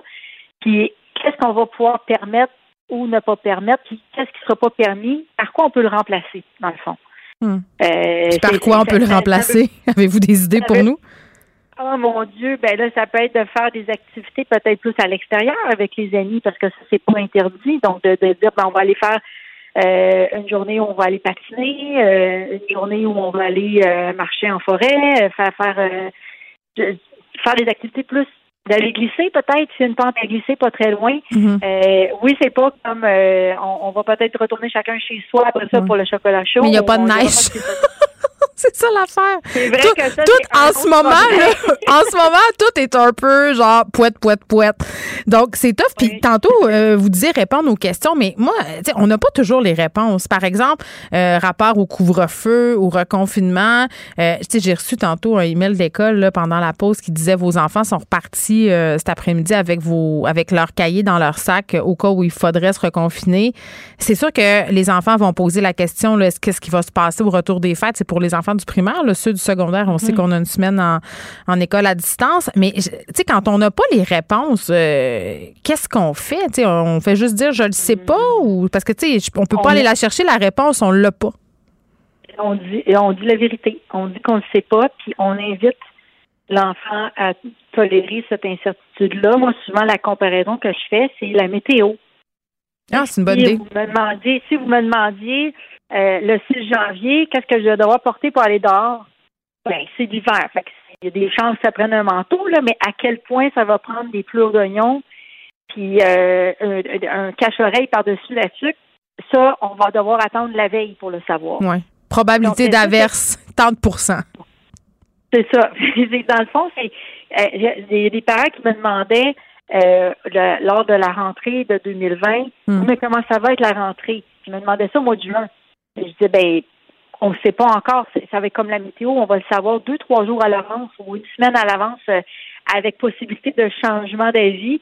Donc, euh, il faut apprendre à tolérer cette, incertitude-là. Mais on, nous sommes une génération, je pense, très intolérante à l'incertitude parce que on est dans une société de performance où on est bombardé de messages qui nous incitent à être prévoyants. L'économie de marché fait ça aussi. La Halloween n'est pas terminée que les, les- les- les décorations de Noël côtoient les décorations d'Halloween dans les grandes surfaces de ce monde. Donc, puis bientôt, ça va être la saison derrière. Vous planifiez notre retraite. Fait on est toujours en train de se projeter dans l'avenir en voulant tout prévoir, tout contrôler. Oui. Mais ça, il faut suivre où va être rendue la courbe de contamination. C'est ça qui va déterminer au jour le jour le- le- le- les consignes. Puis on va, ça, dans le fond, moi j'aimais, j'aimais pas le slogan du début de la pandémie là, ça va bien aller. Hmm. Moi j'aurais aimé que ça soit, on va s'adapter. Ça C'est va vrai. demander un effort, mais on va arriver à s'adapter si on est à l'écoute de comment les choses se passent, qu'on démontre une certaine flexibilité. Oui, mais tu sais, je comprends, là, puis c'est vrai, sauf qu'il y a des gens qui en, peuvent, ils en peuvent plus de s'adapter, là, puis ils en ont plus d'idées. Tu sais, ils sont rendus au bout là, du sac à, à surprise Tu sais, avec les enfants. Mais Moi, je- disais pendant Ouais, la pandémie, je je suis pas prof, correct. Je suis pas géo, je suis pas éducatrice en garderie. Tu sais, je, je, j'ai- plus de tour dans mon sac, là. Mais là, ça va, ça va peut-être avoir l'air plate ce que je vais dire, Ben mais non, allez-y. c'est correct, c'est correct aussi de pas toujours bien aller. C'est C'est vrai. quoi, la- une, une des, une, un des, une des premières étapes dans la gestion d'une émotion négative, c'est d'abord de la reconnaître et de l'accepter. Là, je vais pas bien. Je suis dans une journée où je suis découragée. On- C'est comme si on venait de me donner un, un coup de marteau sur la tête. Euh, mais je vais passer ce moment-là en acceptant que là, c'est correct d'aller moins bien. C'est normal d'aller moins bien. de, valider soi-même sa propre émotion. On dit souvent valide l'émotion de ton enfant, mais de se valider soi-même. Écoute, ça fait des 21 mois qu'on est dans cette pandémie-là. On pensait qu'on était en train de s'en sortir, puis là, on, on hmm. retourne en arrière. oui. On a-tu le droit d'avoir une petite journée de découragement? On n'est pas toujours obligé d'être des petits rayons de soleil. Moi, c'est ça que je vais retenir. Ça, puis dire la vérité, répondre aux questions, puis on n'a pas toutes les réponses. Essayer de voir le bon côté des choses aussi, de faire autre chose, se réinventer encore, essayer du moins. Ben, oui, allez-y. Oui, ben, des fois, on peut, on peut se rappeler l'année dernière aussi qui était. C'était pire. Ben, oh oui. De dire, ben, qu'est-ce qu'on a aimé faire? Est-ce qu'on avait découvert des nouvelles activités qu'on faisait pas parce qu'on était dans nos anciennes traditions? C'est vrai. peut-être qu'on va trouver une nouvelle tradition qu'on va garder même après la pandémie. C'est peut-être d'aller faire des recherches pour voir c'est quoi les activités qui existent qu'on connaissait peut-être même pas qu'on aurait le droit de faire. Donc, euh, mais là, c'est vrai que je vous accorde que on a un hiver bizarre, puis ça aurait été bien le fun d'avoir de la neige. Ben oui, pour aller glisser, pour aller faire euh, toutes sortes d'activités hivernales, ça change le mal de place. Mais bon, on va souhaiter une bonne bordée là, euh, dans les prochains jours. Je pense qu'il annonce de la neige demain, du moins sur la région de Montréal. Docteur Nadia Gagné, merci beaucoup. Merci à vous. Au revoir. Geneviève Peterson. Elle est aussi passionnée quand elle parle de religion que de littérature. Elle saisit tous les enjeux et en parle ouvertement. Vous écoutez Geneviève Peterson. Cube Radio. Les rencontres de l'heure. Elsie Lefebvre et Marc-André Leclerc. La rencontre, Lefebvre, Leclerc. Elsie Marc-André, salut. Allô? Ouf! Hein? hein on, a passé euh, une drôle de soirée hier, euh, bien évidemment, des mm. nouvelles auxquelles on s'attendait. Le premier ministre euh, qui a pas mis de gants blancs, il a dit d'emblée qu'il n'y avait pas des belles annonces à nous faire. On en avait d'ailleurs discuté hein, du fait qu'on anticipait justement un recul par rapport aux allègements est-ce qu'on aurait pu le voir venir? On a discuté de ça aussi, puis c'est encore discuté largement aujourd'hui. Euh, j'ai trouvé quand même que François Legault, dans le segment où il a dit, écoutez, euh, c'est pas le moment d'avoir un ego. Euh, c'est sûr que des fois, quand ça va bien, on prend des mesures parce que ça va bien, puis que si ça va mal après ça, ben on n'a pas le choix de prendre des mesures en adéquation avec ce qui se passe.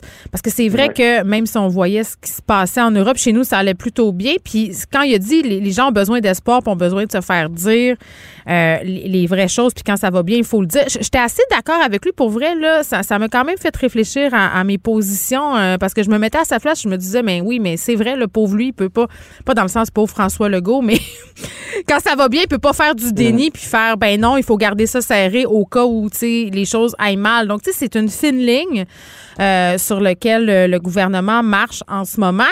Est-ce que c'est euh, les bonnes mesures qui ont été annoncées hier? Est-ce que c'est trop? Est-ce que c'est pas assez? Les gens sont déprimés ici. Ben, les gens sont déprimés, puis je pense qu'on peu, on a un peu raison, là, ben, que dans le fond, on revient comme au, on revient au point de départ de l'année dernière, sauf qu'on est vacciné deux doses, puis là, semble-t-il que le vaccin fonctionne à 35% Donc, c'est comme si on avait fait un, peu tout ça pour rien. Tu veux dire quoi, euh, euh fonctionne à 35 ben, Parce qu'il y a des ben, il y a des statistiques qui montrent, puis bon, OK, euh, en fait, euh, je, je, on revient là-dessus, c'est que deux doses de vaccin, à l'heure actuelle, après six mois, seraient efficaces à seulement 35 Hmm. Donc, euh, la troisième dose est utile, mais on ne sait pas à combien. Puis c'est sûr qu'on va être moins malade probablement que quelqu'un. Ça, c'est important. Donc, c'est pour ça qu'il faut se faire vacciner. Là, je suis pas en train de dire pas du tout, puis le vaccin fonctionne. Mais la seule chose, c'est que globalement, on revient aux mêmes fermetures, aux mêmes choses que l'année mhm. dernière. Puis tu mais, attends, c'est pas les mêmes fermetures. L'année dernière, on était en ben, couvre-feu, tout était ben, en lockdown. le 9 janvier, Geneviève, le couvre-feu. Ouais, oui, il l'a pas exclu, hein? Il l'a pas exclu. Euh, questionné en anglais, là, il a dit, euh, ben, on peut pas rien exclure à ce stade-ci. Là, regarde au Royaume-Uni, puis là, ben, Royaume-Uni, c'est un cas particulier parce qu'ils ont été vaccinés à AstraZeneca. Fait que c'est le, l'échec d'AstraZeneca, on ne sait pas. Mais 93 euh, 000 cas qui viennent d'être déclarés aujourd'hui.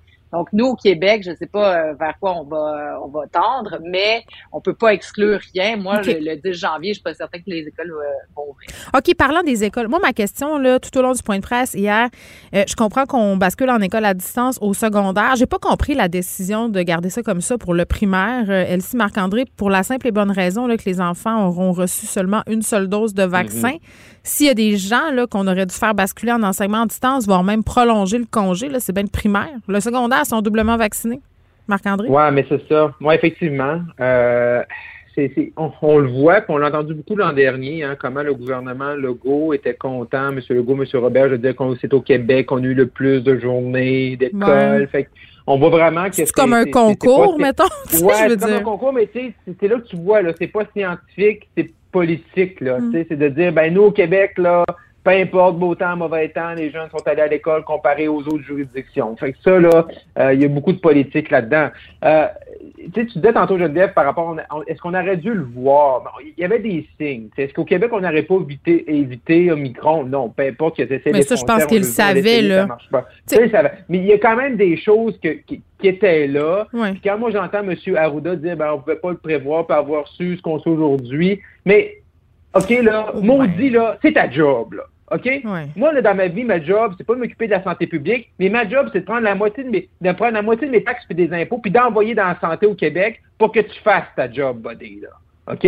Fait peut-être que tu savais pas, tu savais pas qu'on était à 4000 cas, presque 4000 cas le 17 décembre. Même année, de regarder en avant, de regarder ce qui se passe en Europe, on est rendu à la quatrième, cinquième vague. À chaque fois qu'il se passe de quoi en Europe, mm. quatre, cinq semaines après, ça arrive ici. Fait d'accélérer la troisième dose, puis d'arrêter de niaiser, puis de pas te coller du monde en urgence le 14 décembre, puis pas de faire un point de presse inutile le 14 décembre en disant que notre grand plan pour contrer Omicron, c'est le télétravail puis remettre les masques dans les RPA.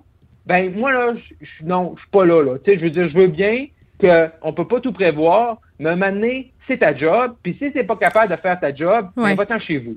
Une affaire que j'ai de la misère à comprendre. Les, les vaccinateurs. matin, là, mais à un moment donné, là, tabarouette, on avait la Cadillac de, de, la vaccination. Puis sa troisième dose, on n'est pas là. Mais pourquoi on a pourquoi on a effacé les dossiers des vaccinateurs? On a-tu des réponses à ça? Moi, je comprends pas.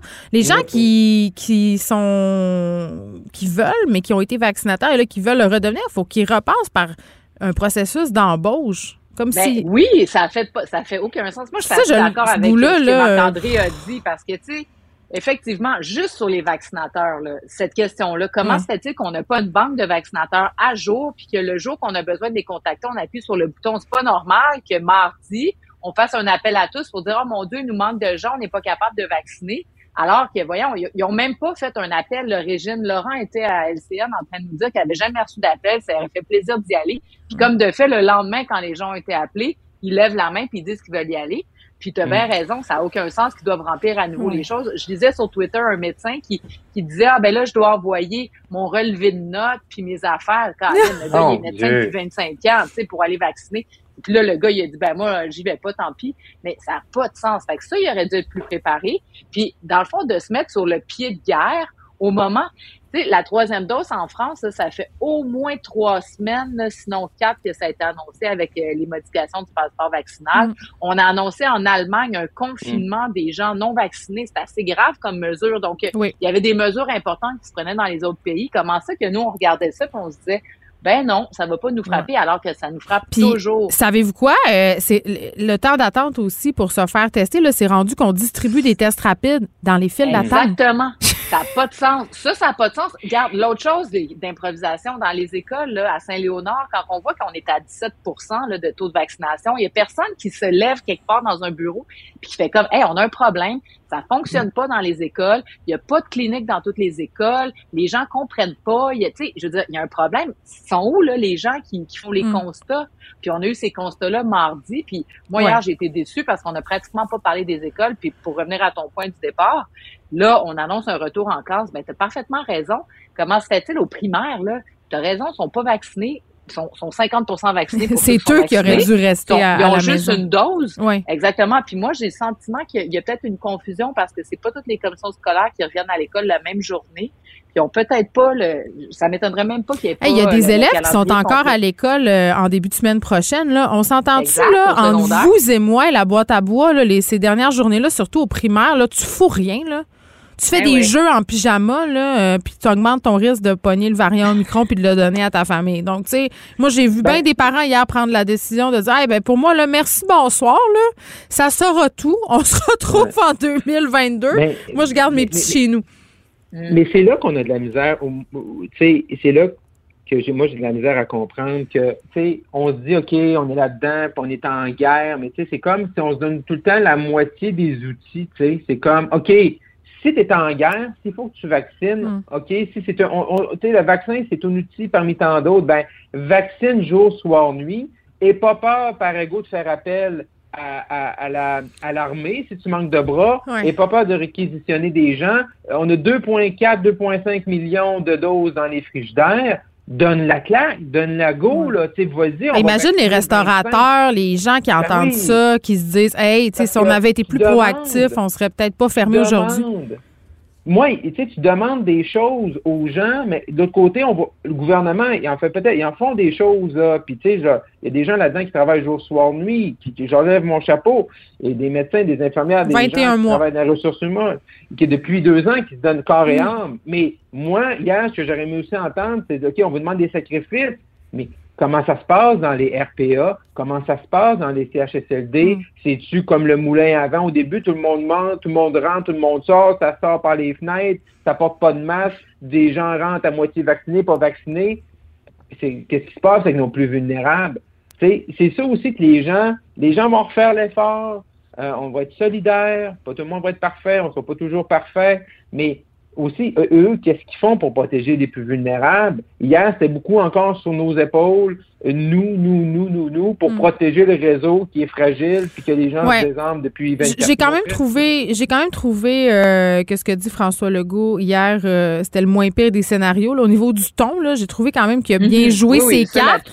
Puis, puis tu sais, clairement que ça va coûter cher sur le plan politique parce qu'encore cette année, là, il y aurait trop pédalé. La perception, c'est ça, là. C'est qu'on vient encore de remettre euh, le champagne dans la bouteille. ben, moi, ça, ouais, t'as raison, mais moi, cet aspect-là, c'est pas ça qui me dérange. Tu sais, qu'on ait annoncé des fêtes à 20 personnes, puis finalement, on revienne à 10. Moi, cet élément-là, ça me dérange pas. Moi, c'est des commerces, j'en reviens pas encore. Ben, moi, ce qui me dérange, c'est qu'au jour où on annonce là, que ça va pas bien, ben, on n'est pas prêt. C'est beaucoup plus cet élément-là, parce que là, le jour où il nous dit, OK, là, maintenant, on est en état de guerre, OK, il faut tout fermer, faut... Ben, de l'autre côté, on se retourne, puis le mm. gouvernement est pas prêt à justement tester les gens. Il y a encore des gens, des milliers de personnes qui sont euh, à l'Hôtel Dieu, au Stade olympique, qui font la file dehors. On n'a toujours pas reçu les tests, euh, les tests rapides dans les écoles puis dans les gens coutus. J'ai bien hâte de voir ça lundi. là, Ça va faire la file d'attente. Je reçois ce matin, euh, ben pas ce matin, là, en 11h53, euh, du centre du service scolaire de Montréal. Alors là, ils nous annoncent le rehaussement des mesures sanitaires. Le masque va être obligatoire en classe lundi mais pourquoi ça n'a pas été fait dès aujourd'hui? Non, mais attends, attends, ici, je veux juste dire quelque chose, là. Il y a bien des profs. Tu sais, hier, on parlait de gros bon sens puis qu'on n'avait pas besoin du gouvernement pour savoir que 20 personnes, ça n'avait pas de sens en ce moment, là. Mais il y a des profs, puis des éducatrices, puis du monde qui travaille dans les écoles qui se sont relevés les manches, puis on dit, hey, nous autres, là, on n'attend pas le point de presse, là, ça n'a pas de sens. On demande aux petits de mettre des masques. Puis si ça a été fait, ah là, mieux. Tant mieux, mais, c'est pas partout. Mais non, mais c'est pas normal non plus que les gens soient obligés de prendre sur eux autres puis dire, hey, écoutez, là, nous, on va aller au devant des coups. Là, voici ce que ça va, euh, à quoi ça va ressembler dans les prochaines semaines. Moi, moi, hier, là, les deux bras, tu sais, ici, parlent des, des, tests là, la semaine prochaine dans les pharmacies, mais je ne sais pas si vous avez vu cette nouvelle-là, mais dans certaines pharmacies à Québec, entre autres, hum. les pharmacies ont reçu hier, hum. jeudi, les tests. Mais ils attendent leur Ils ne peuvent pas les donner. Ils attendent leur parce que là, il y a, à cause de l'histoire du 10 puis là, il faut noter que, mettons, Geneviève PLC, j'ai donné cinq boîtes, cinq tests, puis là, il faut que je rentre ça dans le site de la Régie de l'assurance maladie du Québec. On les, on les donne pas. Ah non, ça va être le Pour ceux, là, euh, ceux qui n'ont pas suivi. on va rembobiner, là. Oui, ceux qui se demandent. Hier, à 6 heures, on se fait dire il n'y a plus de Noël ou presque, 10 personnes, on ferme des commerces à moitié capacité, tata. Le Canadien, il y a des gens qui ont voyagé de la côte nord. Pendant ce temps-là. le match du Canadien euh, qui s'est tenu à, à, mi-clos, là, oui.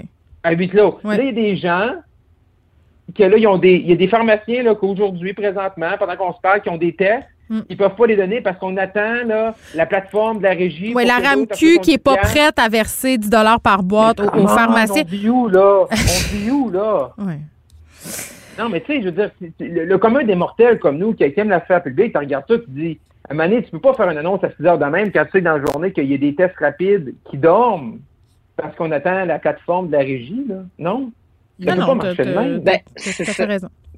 Puis, euh, juste en terminant, moi, je veux quand même revenir sur le fédéral, parce que oui, c'est qu'on parle beaucoup de Québec, puis on dit, bon, Québec est, en retard, improvise, etc.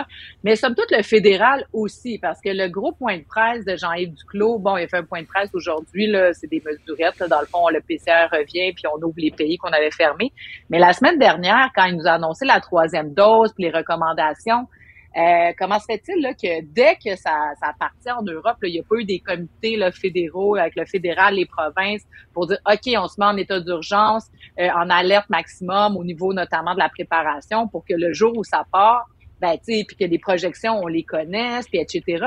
Donc, mm. moi, je trouve que là-dessus, là, le mm. Québec, oui, mais le fédéral aurait pu aussi être beaucoup plus proactif parce que ça fait pas si longtemps que ça que le fédéral a sonné l'alarme, puis on aurait pu sonner l'alarme au moins il y a deux semaines on serait moins dans une situation précaire aujourd'hui.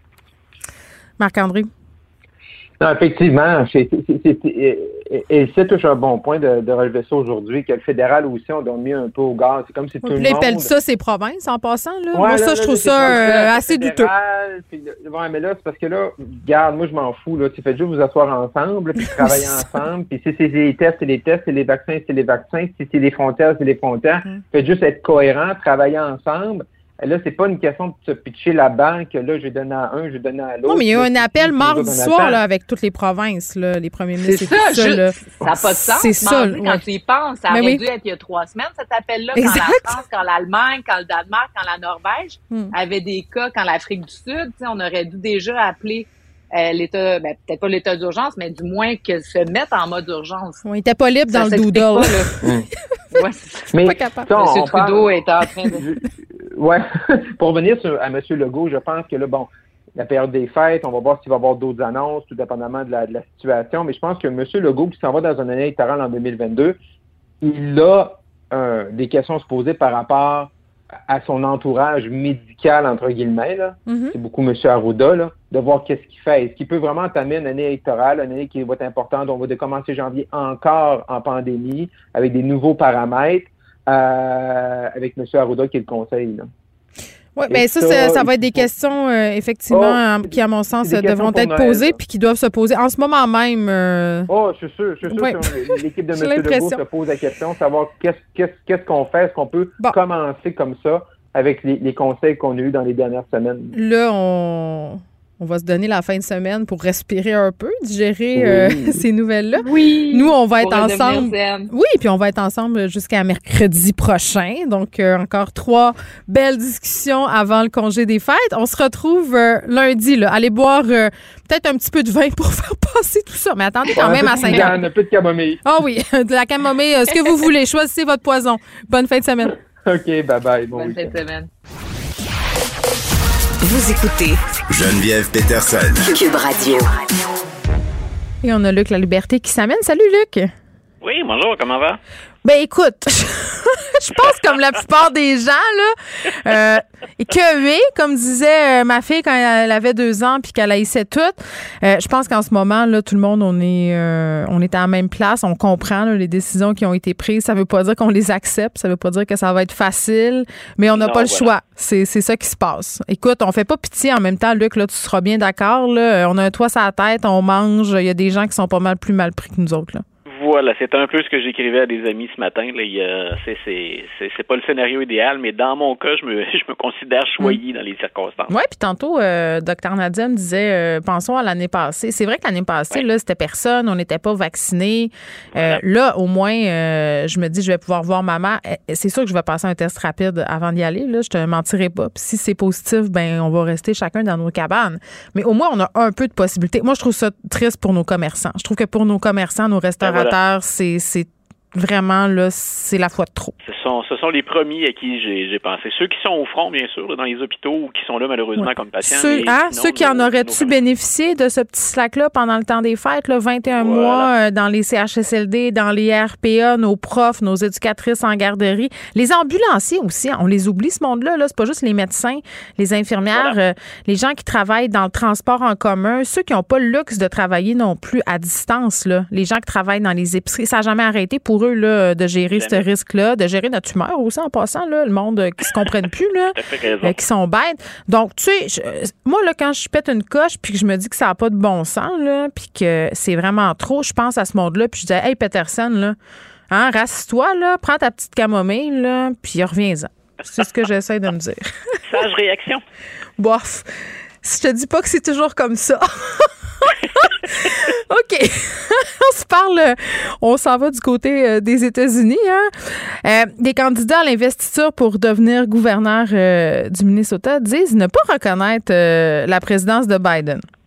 Écoute, ça a circulé sur les réseaux sociaux, ça a été peu repris euh, de notre côté de la frontière, hmm. mais je, je, voulais rappeler cette anecdote-là qui s'est qui s'est déroulée hier pour bien montrer à quel point parfois on vit dans le dans le déni ou dans une réalité qui est parallèle et hmm. qu'on peut, si on est le moindrement opportuniste, faire beaucoup de kilométrage avec ça. Donc hier, le, premier à avoir euh, à s'être prononcé là-dessus clairement, c'est celui qui actuellement est le maire de Lexington au Minnesota. C'est un nommé Mike Murphy. Et M. Murphy a dit euh, Je pense vraiment qu'il y a eu une fraude à grande échelle dans la dernière élection mais j'ai pas de preuves à vous donner. Ah ben super. mais fait que je vais le croire sur parole. voilà, donc ce gars-là est quand même maire. Il, a des fonctions officielles. Mm-hmm. C'est un des candidats pour l'investiture républicaine. Mais ce que je voulais également souligner, c'est que ça, c'est assez spectaculaire de la part de M. Murphy, un maire qui dit j'ai aucune preuve de ce que je vous dis, mais je suis convaincu que c'est arrivé. De l'autre côté, on se disait ben, est-ce qu'il y avait un candidat sur euh, qui, était là pour participer aux primaires qui lui a pris la peine de dire écoutez, euh, on peut pas aimer les résultats ou critique les démocrates et Joe Biden, mais reconnaissons les faits. Tous les autres ont refusé de confirmer que Joe Biden avait été bel et bien élu légalement ou légitimement. Écoute, ça fait combien de mois qu'on parle de ça? Ça veut dire qu'il y a un filon à exploiter. Ça veut dire qu'il y a des gens pour qui tenir ce discours-là, c'est... Oui, ça résonne, là. C'est acceptable. Oui, ben c'est quand même assez surréaliste de se dire ça quand même. Je sais pas. Ah, écoute, on, est vraiment dans un univers parallèle et c'est là parfois où je suis inquiet comme voisin des États-Unis. Mm. Là, on vit pas aux États-Unis. Là, on commande ça tous les deux, on s'en parle à chaque semaine.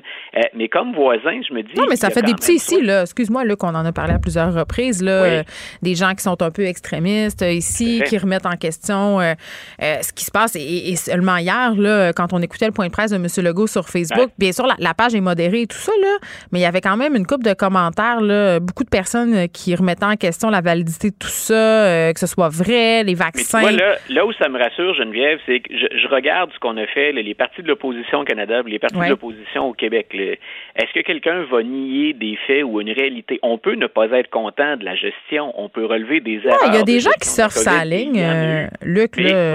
on, a des commentaires de citoyens, mais je vois pas de candidats se lancer en campagne à partir de mensonges. Ben, attends, excuse-moi, là, on va parler de Maxime Bernier puis d'Éric Duhem. Là. Je veux dire, eux autres, euh, ils se sont là. Là, là, euh, la fée des glaces, t'as-tu gelé le. t'as-tu gelé? T'es rendu trop smart, là. ben, ou, ou tu fais euh, volontairement du déni dans ce sens que tu veux pas penser à ces deux personnes-là parce que ça n'a pas de ben bon sens. Je, je, pense que tu viens de mettre le doigt sur le Je pense c'est ça. Hein? je le raccordais pas d'importance. C'est la magie de Noël, là, qui s'est emparée de ton jugement. Mais, mais oui, ce sont des gens qui, qui font leur pain et leur beurre euh, sur les insécurités puis surfent sur le discours pandémique. Là. Éric Duhem, c'est le champion de ça. Là. Il est toujours sur une fine ligne. Euh, d'ailleurs, euh, dans un live euh, sur Internet, il y a des gens qui discutaient avec lui qui avaient des propos assez inquiétants. Il, les a quand même remis à sa place, là, M. Duhem. Il les a pas laissé continuer. Des gens qui disaient il faut prendre les armes, il faut se retourner contre le gouvernement. Donc, on n'est pas à l'abri de ces dérives-là là, ici non plus. Là. même si M. Duhem les a calmés, là, c'est quand même des propos qui sont inquiétants. Ils existent, ces propos-là. -là, tu as raison, mais je soulignais surtout le fait que je les imaginais pas au pouvoir encore. Ah ouais, ben... Alors qu'aux États-Unis, alors qu'aux États-Unis, on a quand même, c'est vrai que Joe Biden bat mm. un record de vote la dernière fois, le plus de 80 millions d'Américains, mais 75 mm-hmm. millions d'Américains ont trouvé que ce que Trump euh, mm. défendait, reconnaissait ou niait euh, dérangeait pas ou ça nuisait pas, ça l'empêchait pas mm. d'être le, président des États-Unis. Ben regarde quand on le phénomène a franchi les frontières, mais là, on parle de gens qui vont être à la tête d'un État et qui disent. J'ai hâte ben, de voir euh, les chiffres aux prochaines élections du Parti, euh, du Parti conservateur dans le coin de Québec, là, puis dans le coin de la Beauce. Euh, puis aussi, quand tu regardes les complots les plus populaires au Québec, là, selon des sondages qui ont été menés, tu te rends compte qu'il y a pas mal. de pas mal de gens qui croient, par exemple, à l'existence de zone 51 et toutes sortes d'affaires comme ça. Donc, tu sais, il faut pas se penser à l'abri, là. Hein? Euh, on revient sur le procès de Ghislaine euh, Maxwell, euh, la conjointe, entre guillemets, euh, d'Harvey Weinstein. Euh, c'est ça, hein? oui. non, non, euh, non, attends, c'est, je oui, c'est ça. parce que je mélange les deux prédateurs sexuels. Excuse-moi, on est vendredi. Voilà, je le dire, c'est, normal dans ce cas-ci que c'est ça. confondre. C'est pas associé à quelque chose de particulièrement joli. On est vendredi, donc c'est la défense là, qui s'exprime dans son procès. Oui, voilà. Donc, Mme Maxwell, qui a même été présentée comme étant la, la Epstein numéro 2, l'autre version, finalement, ou vraiment l'autre moitié, mais dans le sens le plus négatif qu'on puisse envisager de, de M. Epstein. Donc, elle a été sur le grill, elle, depuis des jours, depuis le début du procès. Et là, ben, c'est sa défense. Ce sont ses avocats qui prennent le relais. Et déjà, tu vois, euh, ils ont été un peu embêtés par la, la COVID. Euh, il y a des témoins parmi eux, des gens qui sont censés intervenir en faveur de Mme Maxwell ou d'atténuer la portée de son rôle ou de ses gestes, de ses propos. Mm. Euh, ils ont été rattrapés par la COVID ben, ou encore par un très mauvais témoin parce qu'il y avait un témoin qui était en Angleterre. Puis on a dit, ben, écoutez, on a décidé de ne pas faire appel à lui. Un, il a attrapé la COVID. Puis deux, ce serait trop compliqué de le faire témoigner à distance. Ah, Donc on a joué sur la euh, pandémie. Mais c'est qui ce témoin-là? Donc? on se refuse. Oui. Ouais, c'est qui? Il, s'appelle assez étrangement, parce qu'on est aux États-Unis, Alexander Hamilton. OK c'est M. Hamilton dont on a dit ce serait trop compliqué mm. euh, de, le faire intervenir avec une équipe technique. Ben oui. En, 2021, ça me semble un peu étrange. C'est un peu mince. S'il si, y a un monde dans lequel on a appris à fonctionner mm. avec euh, avec les, communications à distance, c'est bien en 2021. Est-ce qu'ils ont considéré est-ce qu'ils ont considéré tenir ce procès-là dans le métavers? Écoute, un ben monde de possibilités. on va surveiller ça sur, euh, sur Facebook. Euh, donc, bien sûr, ce qu'on s'emploie à faire du côté de la défense maintenant de Mme Maxwell, c'est de dire est-ce que les témoins qui sont venus, euh, de jeunes femmes surtout, est-ce que leur témoignage était crédible? C'est une scène dans laquelle, ou un scénario dans lequel on a joué je sais pas combien de fois, quand il est question de, d'abus sexuels, tenter bien sûr de, d'atténuer la, discréditer ou de détruire la crédibilité de celles mm. qu'on présente comme étant des victimes, ou encore du fait qu'elles ont collaboré sciemment ou volontairement à ça. Il euh, faut rappeler pour le bénéfice des auditeurs que la plupart du temps, on parle de jeunes filles, d'adolescentes même, qui à 14 ans se faisaient offrir en échange d'un massage ben, une rétribution généreuse et ça s'est transformé ni plus ni moins qu'en esclavage sexuel. Puis est-ce que je peux, excuse-moi, là... là bien sûr, c'est le rôle de, de Mme Maxwell qui euh, recrutait ou faisait le repérage pour M. Epstein. Est-ce qu'on peut se permettre d'ajouter que ces adolescentes euh, souvent faisaient partie de milieux défavorisés? Tout à fait. Mm. Tout à fait. C'est pas, pas le premier dossier non plus euh, dans, dans lequel on, retrouve cette situation-là. Donc, moi, j'ai bien hâte de voir ça. Il y a bien sûr tout ce qu'on pourra en tirer d'informations parce qu'on a glissé des noms de célébrités au travers de ça. Mais plus grave, bien entendu, puis euh, ce qui nous intéresse le plus, c'est de voir euh, Epstein, en quelque sorte, choisi, d'après ce qu'on en sait dans la version officielle, d'échapper à sa sentence là, en, mettant fin à ses jours. de l'autre côté, ce que Mme Maxwell, qui pendant longtemps a échappé à la justice, qu'on a qu'on a fini par rattraper et qui s'est livré aux autorités, euh, va-t-on apprendre le fond de l'histoire, mais surtout va-t-elle payer le juste prix de ce que ces deux-là ont fait?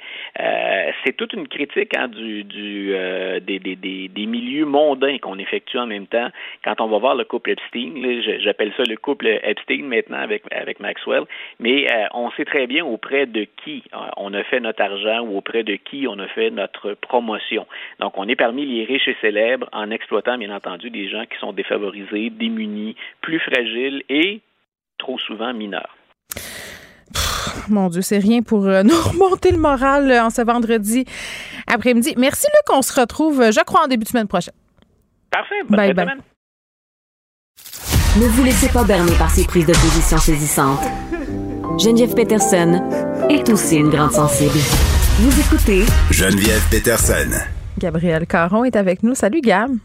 Salut. Puis, t'es-tu zen? Comment ça se passe, euh, la réception de tout ça, là, chez vous? Oh, on dirait que je suis encore un peu dans le déni. Mais c'est bon, ça, le déni. C'est bon, ça, le déni. Moi, je, je faisais l'hypothèse suivante. Je me disais que je pourrais brancher des louer à la grandeur de la maison. Ça, c'est des machines qui sécrètent des hormones. C'est pour calmer les chats. Ah! Oui, ça les rend bien, bien relax. Euh, on aurait peut-être besoin d'une petite pof collective. De Feliway. Ben, j'embarque. On reparle de la compagnie euh, Shane, qui ma fille aime bien d'ailleurs. Là, j'essaie toujours de la dissuader de commander euh, des vêtements de là-bas parce que bon, euh, c'est sûr que quand tu peux avoir 38 t-shirts pour 12 pièces, il y a quelque chose qui est pas correct là ou qui est pas normal. Mais bon, qu'est-ce que tu veux? Elle me le dit. Maman, j'ai pas beaucoup d'argent comme bien du monde là, puis je dois avouez que quand je regarde un peu sur Internet, euh, c'est quand même joli euh, euh, qu'est-ce qu'ils font, mais parfois des petites surprises hein, dans, dans les commandes qu'on reçoit. Ben écoute, si tu as besoin d'un argument supplémentaire pour ta fille, là, je pense que celui-là va être assez dissuasif. OK. Parce que, tu sais, on en a parlé plein de fois de Chine, là, c'est du fast fashion, ils font partie du problème, ils volent des designs à des petites entreprises, mais bon, le penchant, c'est que ça coûte pas cher, mais là, écoute, il y a une cliente qui, avec sa commande, a trouvé un petit extra, un nid d'insectes. Non. Non. Ah, ça me pique, garde. Oui. Juste là, là. Oh oui. Ah, qu'est-ce que c'est? Excusez. Non, non, mais puis pas juste un nid d'insectes euh, qui est, non, non, habité, vivant, oh, avec full Tu peux pas me dire ça. Non, excuse-moi, là, là, Fred, je suis pas contente on peut pas on peut pas parler de ça. Moi là, quand on a eu des nouvelles selon lesquelles il y avait des madames qui avaient trouvé des araignées dans leur paquet de raisins, j'ai été un an sans en oh. manger. ben là, je m'excuse. Fait que là, je pourrais même plus commander de vêtements sur Internet. Je vais les laisser. Euh, tu sais, un peu, à un moment donné, je faisais une psychose, ces punaises de lit, là. Ah, je ben capotais, puis je, trouvais, j'avais trouvé un fauteuil, euh, il était vraiment beau sur le bord de la rue. Je l'avais laissé comme 20 jours dehors, là, dans le congélateur. En tout cas, j'avais fait. Euh, fait que non, tu peux. Non, non, des nicks. Des nicks dans mon linge, c'est non. Mais non, mais écoute, puis moi, je suis allée voir parce qu'évidemment, la cliente a fait un vidéo TikTok. oh non, je veux pas. Non, mais écoute, il a été vu genre 8 millions de fois. C'est clair. Et et on dirait, là, il y en moi, je pensais, tu sais, une petite bébite morte, là, qui vient avec, non, non, non, non, non, là, il y en a des centaines. La fille en a même sur elle. Il se promène, il grouille, il bouge. C'est dégueu. Écoute, je regardais la vidéo, puis ça me grattait, là. Ah, oui, je m'excuse. Euh, mais là, c'était quoi? tu montreras le vidéo. Oui, non, je veux pas le voir, là. C'était quoi les, les petites bébites? C'était quelle sorte de petites ben, bébites? Elle a comme pas été capable de des bébites comme telles, mais elle les a qualifiées de fourmis poilues. C'est épouvantable. Oh, c'était terrible. Moi, je trouvais que ça avait, ça bougeait un peu comme des poissons d'argent, là. Tu sais, oh, vite, puis vite, puis pas prévisible, Comme les petits maudits scutigères, là. T'en as trouvé l'autre fois quand, vous savez pas, là, mais moi, euh, Gab m'a écrit l'autre fois, il y avait un scutigère dans son évier. Elle a essayé de le noyer, mais ça nage, ces petites affaires-là, parce que vous le savez, moi, ma plus grande peur après les trous noirs, ce sont les scutigères. Et là, pour ceux qui habitent pas à Montréal et qui n'ont pas de sous-sol, sachez que c'est comme une espèce de mille pattes euh, on dirait un long cheveu avec des pattes, là, c'est poilu, ah, là, on dirait une chenille maléfique. Puis quand, écoute, moi j'ai tellement peur de, des scutigères, là, je suis une madame, là, dans le sens que je suis dotée d'une rationalité. Je le sais là, que la petite bébite d'un pouce, ça peut me rien me faire. C'est pas une veuve noire là, non plus. Là. Il y en avait un l'autre fois dans mon entrée, tu sais, au changement de saison, ils cherchent justement des endroits. Oui. Je pouvais pas passer parce que je, venais les gens molles, molles comme de la guenille. Écoute, j'ai appelé mon chum qui habite à cinq maisons. J'ai dit, je m'excuse. Je sais que je te dis toujours que je suis une féministe puis que je peux tout faire tout seul, mais devant mon devant le, le scutigère véloce, mon féminisme s'effondre. Donc, euh, viens me tuer, sinon euh, je sors pas avec toi. mais je comprends. Moi, j'ai les jambes molles. J'ai tout le temps peur qu'ils sautent. Puis je le sais que ça saute pas, là. Mais ils ont tellement de pattes que je me dis que ça se peut pas qu'ils soient pas capables de C'est terrible. Ah, là, les auditeurs sont tellement méchants. Là. Ils m'envoient des gifs d'insectes. Ah, ben là, il y, en a une, là, la poffine, elle me dit, elle est, chanceuse. Ah, je vais vous mettre. Elle dit, chanceuse, c'était des insectes. Si c'était des larves, elle les aurait pas vus. Elle aurait plus éclore dans le tissu. Je vais, non. Non. écoute. C'est pas fin, là. C'est vendredi, le monde. Mais je comprends que tu n'iras pas voir la vidéo, mais en plus, ce qu'on a appris avec cette vidéo-là, c'est que ça a l'air qu'elle n'est pas la première à avoir ce genre de problème-là. Et que ni Chine. C'est quoi ça, les verres de tissu, là? Il y a du monde qui me dit, il me parle de verres de tissu, là. Fred, cherche c'est quoi les verres de tissu? Oh mon Dieu, je m'habillerai plus jamais. je vais déambuler nu dans la ville avec mon masque anti-COVID. Bon, fait que c'est ça. C'était pas la première. Euh, puis là, qu'est-ce qu'ils disent, la compagnie? Euh, ils ont envoyé un bon d'achat de 5000 j'espère? Ben même pas. En fait, tout ce qu'on a su, parce qu'elle a fait comme des vidéos de suivi, c'est que au départ, elle parlait avec ce qui semblait être comme un robot automatisé. Tu sais, des fois, les compagnies ont ça quand tu leur envoies sur euh, euh, la messagerie ou des courriels, ils ont des réponses déjà automatisées. Quand elle a fini par avoir un semblant de contact humain par courriel, elle s'est simplement fait dire qu'ils allaient mener une enquête afin de trouver la source du problème. Mais, Mais on ne pas d'accord, ça n'arrivera pas. Mais elle n'a pas été compensée d'une quelconque façon pas à ma connaissance. Puis si le... Elle fait d'autres vidéos. Là, oui, mais, si tu me dis que la vidéo il a été vue des millions de fois sur TikTok, je veux dire, je peux pas croire que la compagnie n'a pas, euh, pas dit mon image de marque, blablabla. Bla, bla, on va Là, Fred m'envoie la photo des mythes de vêtements. Gab, je, te souhaite, je te, jamais je veux que tu vois ça. Je, ne serai plus jamais la même. Je peux pas te dévoir ce que j'ai vu. Puis là, arrête. OK, c'est assez, Fred tapez pas mythe de vêtements sur Google, la gang. Vous allez. Euh, non, ça, ça. Vous pensez que le, variant micron, c'était pas rang, là? OK. Ouf. Commandez plus chez Shane. On parle-tu de zèbre? hey, écoute, de zèbre? changer les idées, là. oui.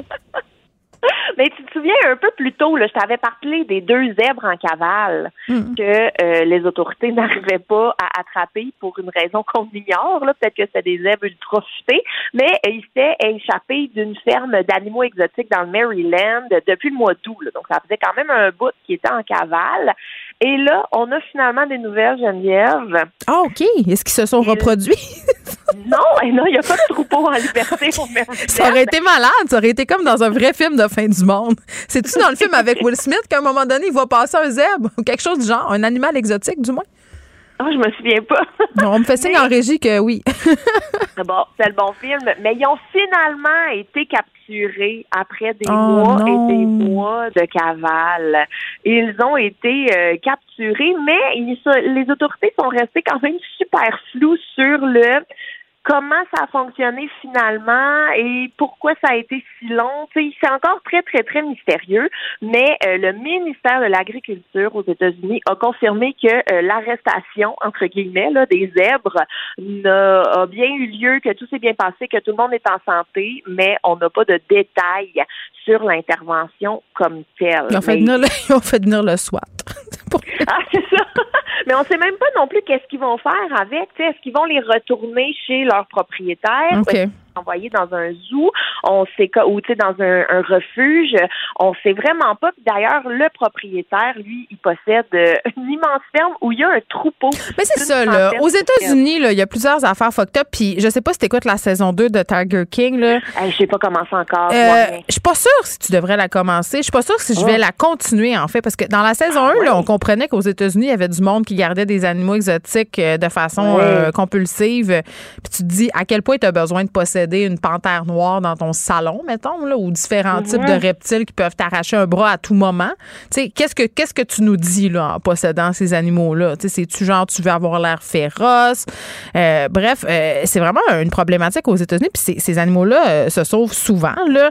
Mais mais la saison 2 Tiger King, c'est vraiment comment les personnages de cette série-là sont devenus célèbres à cause de la saison 1, puis toute l'espèce de ah dérapage qu'il y a eu là, suite à l'emprisonnement de Joe Exotic. C'est liens avec euh, différents groupes. on a voulu le pardon auprès de Donald Trump le jour de l'invasion du Capitole. En tout cas, c'est trop, c'est tellement angoissant, là, je vous le jure. T'écoutes ça, tu sais, mais je peux pas croire du monde de même, euh, ça existe. Donc, si vous l'écoutez pendant le temps des fêtes, euh, peut-être le faire journée où vous êtes pas trop stressé ou angoissé parce que c'est rien pour vous aider. Mais bon, pensez pour ces zèbres. Hein, ils étaient libérés, délivrés, mais là, ils sont de retour en captivité. Merci, Gab. Salut! Je ne mentirai plus jamais. Libéré, délivré, c'est décidé, je m'en vais. je m'excuse tellement de vous avoir mis ça dans la tête. Là. Je vous aviez pas besoin de ça, mais j'ai pas pu m'en empêcher. Geneviève Peterson. Rebelle dans l'âme, elle dénonce l'injustice et revendique le changement tantôt euh, quand je parlais avec mon ami Vincent Dessureau, euh, des gens qui ont été poignés euh, en confinement là, quand on était sous le couvre-feu, sous les effets du couvre-feu, avec des gens avec qui il y avait eu une mauvaise date.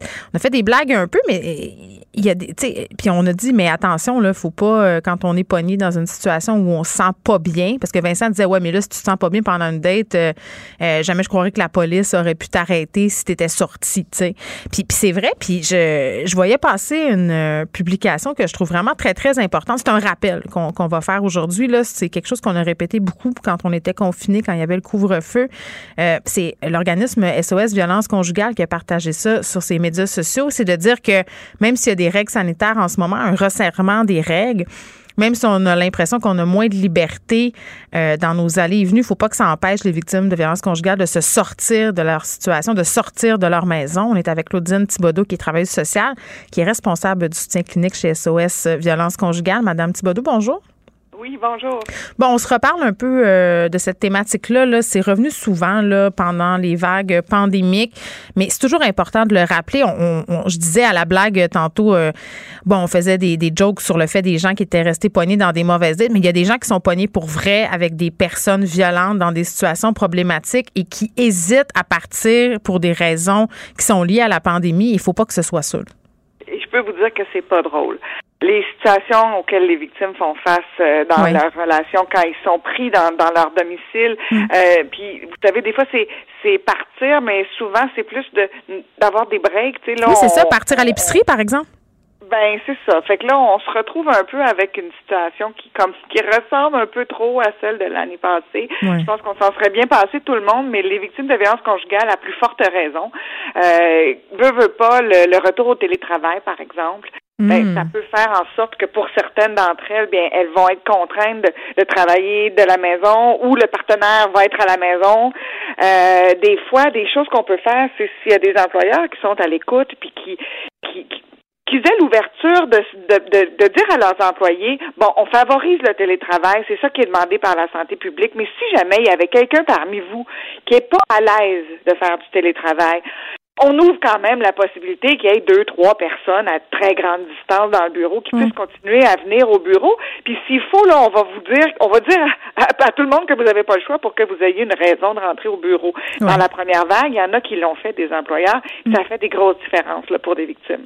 Ben, vous parlez des employeurs. Euh, un sujet qui est revenu souvent ces derniers temps, c'est l'entourage des victimes de violences conjugales.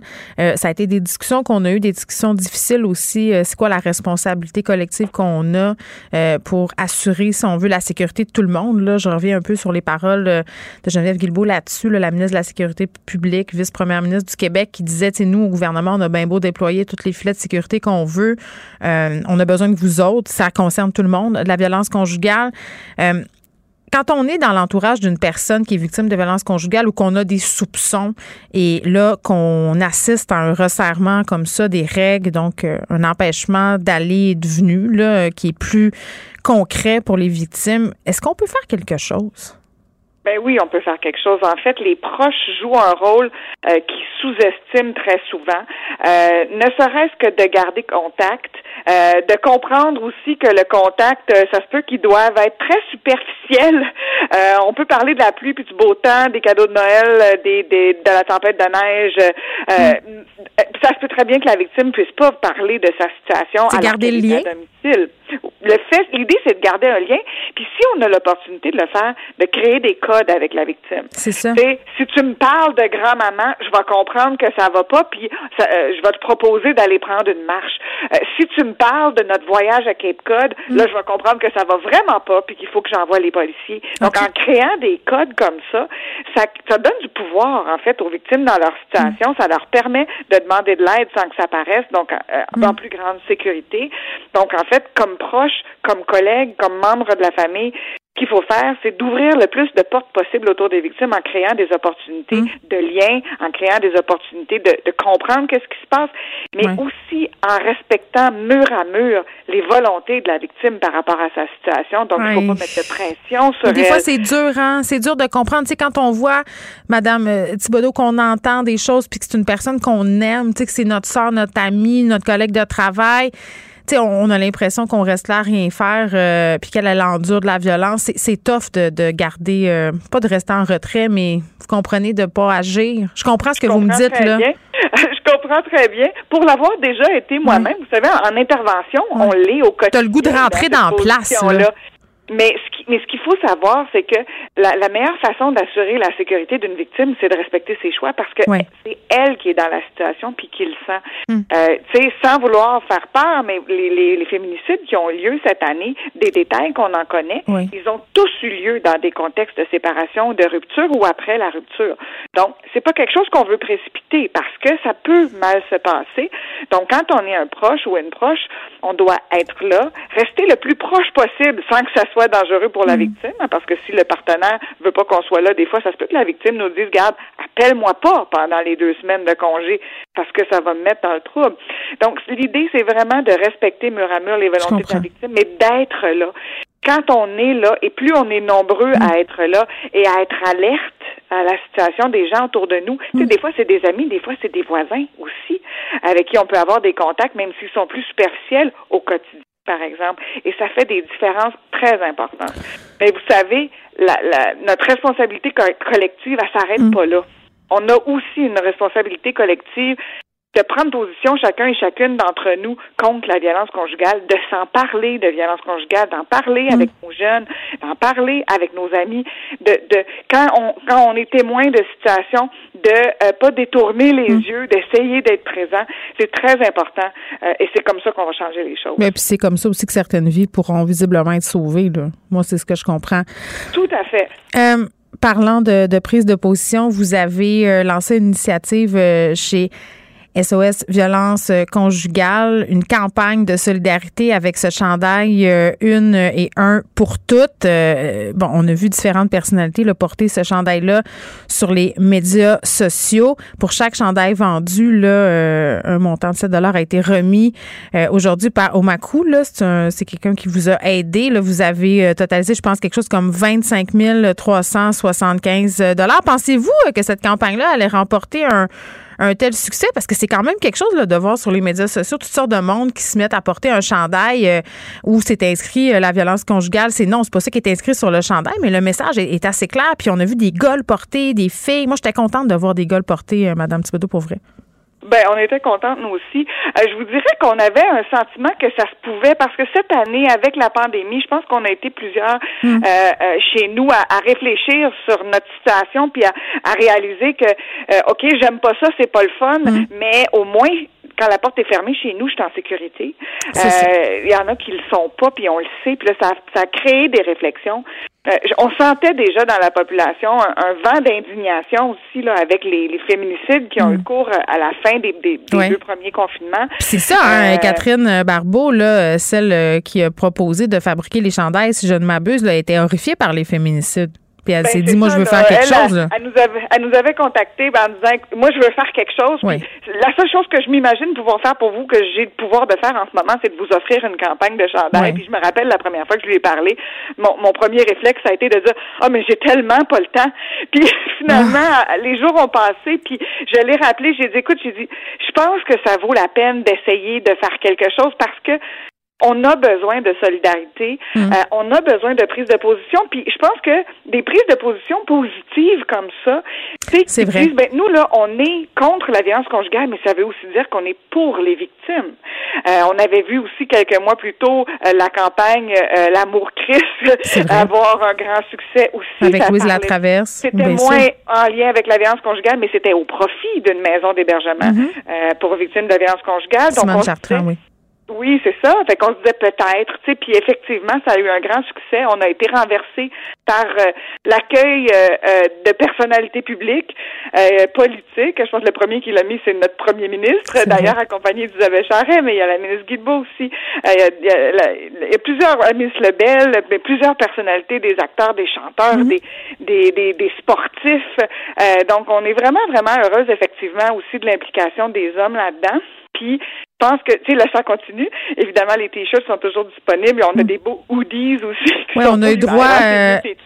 Oui, ben, qui sont est-ce qu'ils sont encore en vente, ces chandails-là? Oui, oui, oui, oui, oui, Tout, demeure en vente sur, euh, c'est euh, omaku.com, donc c'est sur Internet. Puis, je m'en voudrais de pas souligner que ce chandail-là, ça a été l'occasion aussi pour certaines personnes de faire des témoignages qui ont eu beaucoup de répercussions euh, positives. Là, je pense entre autres à celui d'Isabelle Huot qui, en partageant sa photo, a confié avoir été une victime de violence conjugale. Je pense que ça a fait euh, réfléchir beaucoup de gens. Oui, effectivement. Puis je pense que, tu sais, comme, euh, comme on disait, entre autres avec Laurence Jalbert aussi, plus il y aura de visages sur la problématique, plus il y aura de victimes qui vont pouvoir s'y reconnaître parce qu'il y a tellement de visages différents. Ça peut affecter n'importe qui, à n'importe quel âge, de n'importe quelle couleur, de n'importe quelle mm. origine. Mais plus il y aura des visages puis des témoignages de ça ressemblait à quoi la violence dans cette relation-là, ben, plus il y a des gens qui vont pouvoir s'en rendre compte. Se reconnaître. Même des gens qui vont pouvoir se rendre compte que, hey, c'est quoi? J'ai déjà fait ça, moi, puis oui. ben, moi, j'ai des gars autour de moi qui, en entendant les pubs à radio, euh, bon, se sont dit, hop, peut-être qu'à certains moments, j'ai été ordinaire. Ça, puis ben, exactement. Puis ça, ben ça là, ça démontre justement mm. quelqu'un qui évolue puis qui dit c'est pas, c'est pas ça que je veux moi dans vie? Puis ben après ça, ben on est des meilleurs humains, mm. puis on est des meilleurs parents aussi parce que c'est la prochaine génération là qui va changer. C'est tellement les choses, vrai. C'est tellement vrai. Puis il faut parler avec nos gars puis avec nos filles. Puis on se les dit tellement souvent, euh, vous et moi, Madame Thibodeau, euh, des relations toxiques. Comment comment être dans une relation saine. Euh, les, les, signaux aussi qui devraient nous alerter. Ça commence très très tôt. Avant de vous laisser partir, là, bien entendu, c'est important qu'on fasse un rappel euh, sur le fait que justement, là, c'est toujours possible de sortir d'une situation de violence et qu'il y a toujours des ressources. Euh, on a eu plusieurs annonces, notamment celle du bracelet électronique. Le gouvernement est proactif dans ce dossier-là des féminicides, euh, investi d'importantes sommes. Et qu'est-ce qui reste à faire? C'est quoi la prochaine étape? Ben écoutez, la première chose, c'est de bien implanter tout ce qui a été euh, annoncé. Euh, je pense que il faut vraiment s'assurer que tout ce qui a été annoncé soit fait de la bonne façon et disponible aussi partout à travers le Québec, et pas seulement dans certaines régions. Euh, il faut continuer aussi avec la question des places en maison d'hébergement parce que veut veut pas, ça demeure un problème euh, difficile.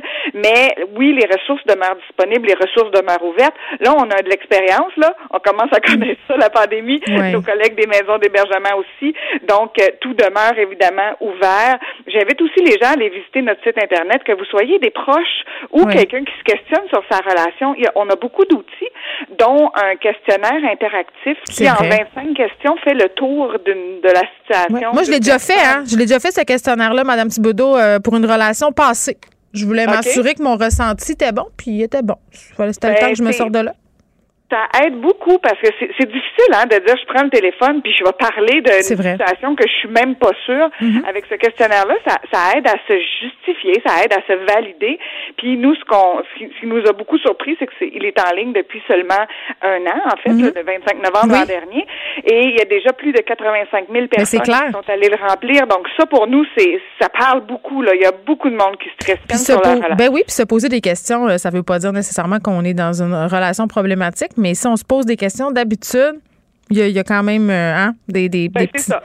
Donc, je vous invite. La peine de prendre le temps d'aller le remplir. Ça prend pas pas longtemps. Puis après ça, ben, au moins, on a certaines réponses. Pas toutes nécessairement toutes les réponses, mais on a certaines réponses. Puis après ça, on a directement aussi accès à nos services par clavardage, nos services par texto et nos services téléphoniques. Très bien. Je rappelle euh, quand même un montant important là, qui a été amassé euh, avec les chandails, 25 375 qui a été remis sur OS Violence conjugale par Omaku. Puis si vous êtes intéressé à en avoir un chandail, que ce soit un T-shirt ou un hoodie, sont encore euh, disponibles euh, sur le site omaku.com. Merci vraiment euh, beaucoup, Claudine Thibodeau, qui est travailleuse sociale et responsable du soutien clinique chez SOS Violence Conjugale. Joignez-vous à la discussion. Appelez ou textez le 187 Cube Radio 1877 827 2346. Hello. Léa Strisky. Mais je veux que tu le saches que ça a un effet. Mathieu Cyr. Ouais, mais ça, c'est vos traditions, ça. La rencontre. Il y a de l'éducation à faire. Faut avouer que je suis pour la démarche. La rencontre Strisky-Cyr. Salut à vous deux. Salut. Hey, 15h06, euh, on se rapproche de plus en plus de l'apéro. Là. Je sais pas pour vous, mais moi, euh, j'ai eu besoin d'alcool hier pour faire passer la pilule du gouvernement Legault. Léa. Geneviève, boit au travail, ça y est, tout le monde. Mais attends, j'ai déjà, à un moment donné, c'est tellement impossible d'animer de la radio euh, à, soit aviné ou drogué. Là. À un moment donné, Dany Saint-Pierre avait apporté des drinks pour qu'on teste des drinks sans alcool euh, versus ceux alcoolisés. J'ai bu euh, le verre alcoolisé tout au long de l'émission. on était près de Noël ou je ne sais trop. ça marchait pas du tout, là. C'est un peu gorlot. C'était pas, oui, On a juste envie d'aller se coucher quand on boit. Ben oui, puis rien, rien de pire qu'un verre de vin à l'heure du dîner. Euh, moi, j'ai juste envie d'aller faire la sieste. Euh, vous vous portez comment euh, suite aux annonces d'hier? Euh, ben moi je ne veux pas qu'on tombe dans l'espèce de fatalisme là, parce que Mhm. j'ai vu notre tendance là, à tout le monde faire comme ça y est, on repart à zéro, on est de, de, de retour à la case départ. Mais non, on, est- on a des vaccins. Non, non, mais c'est ça. Mais tu sais, on a l'impression que tout le monde fait des blagues de on est en mars 2020 en ce moment, mais on est absolument pas en mars 2020, OK? On a tellement de ressources en place par rapport à avant. On est littéralement devenus des professionnels de dealer avec une pandémie, là. Je veux dire, on... c'est même plus de la résilience, là. C'est c'est rendu notre routine, notre quotidien. Mais c'est ça qui est triste un peu, non? On s'habitue. Moi, ça me, c'est ça qui me fout les, les- le cafard un peu. Ben oui, mais en même temps, tu sais, je pense qu'à un moment donné, c'est un choix. Puis je trouve ça drôle le monde qui pense qu'être optimiste, c'est comme être genre Être des niaiseux? des Ouais. nuages. Ouais, c'est ça. Mais c'est parce que non, être, être optimiste dans la vie c'est que tu comprends la noirceur horrible de notre monde. Hmm. Tu choisis volontairement de te dire on va s'en sortir. Mais ouais, on dirait que moi, ça m'a pas tant euh, affecté euh, intensément. Hier, on s'y attendait aussi. Ils nous ont, ils nous ont quand même préparé aux, mau- aux mauvaises nouvelles. Mais la perspective, par exemple, du couvre-feu, mettons qu'il remettait le couvre-feu en janvier, ben M. Legault a pas voulu l'écarter, il s'est fait poser la question euh, en anglais. Euh, puis Elsie me faisait remarquer tantôt qu'après le temps des fêtes l'an passé, on, allait en couvre-feu au mois de janvier. Je pense que c'était le 9 janvier, ça qu'elle me disait. Euh, je dois, je dois vous avouer que ça, ça me fait un petit peu virer de dessous. Ça, ça serait, ça, ça, ça serait ça, moi, pour qui ça serait le bout, le bout de tout. Là. Ouais, ouais. serait là que tu Ouais. J'atteindrais euh, une énième fois le mur pandémique. Ça, ça marcherait pas, là. Mathieu? Ben, Encore là, ça dépend des gens. là. Je suis sûr que Léa serait contente après vivre en ermite. C'est ça, c'est vrai. oui, t'as raison. Mais, mais en tout cas. Oui, est-ce qu'il y a un silence? Un très long silence. Bonjour, vous êtes encore là. C'est vous, hein, c'est votre chronique, hein? Fait que allez-y parler. Ben moi, de mon côté, moi, ça m'a pas ça m'a pas rentré dedans tant que ça. Moi, je veux dire qu'on puisse recevoir 10 personnes au lieu de 20. Pour moi, ça fait mon affaire parce qu'il y a au moins 10 personnes dans ma famille que je déteste. Bon. L'autre chose, c'est qu'il va empêcher les gens de danser et je danse comme une marde. Fait que Bon. voilà. Moi, ça me rend service. Mais moi, j'aimerais ça de voir danser comme une marde.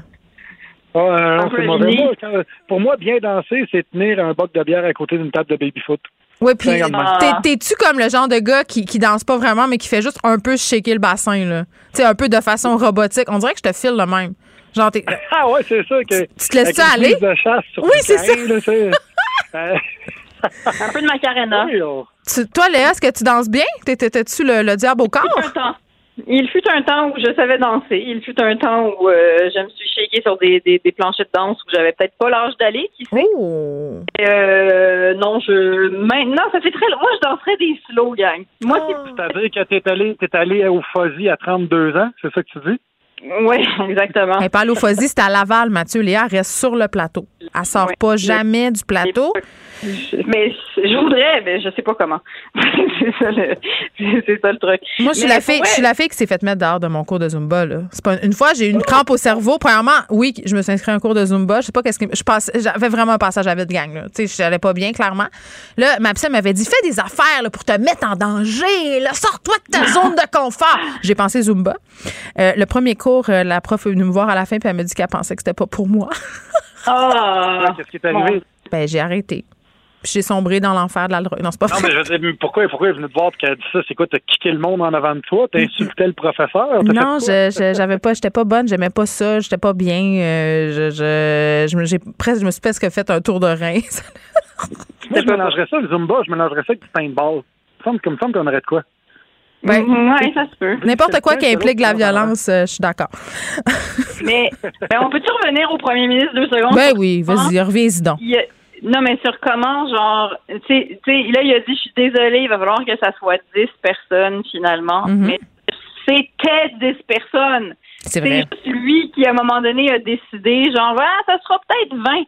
Mais techniquement, la règle, ça a jamais vraiment été 20. Puis là, il était désolé de le remettre à 10. C'est comme, mais si t'avais rien dit, là, techniquement, je veux dire, il y aurait presque pas eu de conférence de presse. Non, mais il l'avait dit, par exemple. Parce qu'on on est un peu, tu sais, on est humain, puis c'est normal, on retient juste ce qu'on veut retenir, puis on s'accroche à l'espoir. Là, je pense que c'est totalement légitime. Quand ils nous ont fait les annonces, ils nous ont quand même dit, euh, vous savez que la situation peut évoluer rapidement, les parties des fêtes, c'est si tout va bien, tout peut changer à tout moment. On dirait que ce bout-là, les gens l'ont pas retenu. Là. Les gens sont plus dans, ah, on change d'idée, ils reviennent en arrière.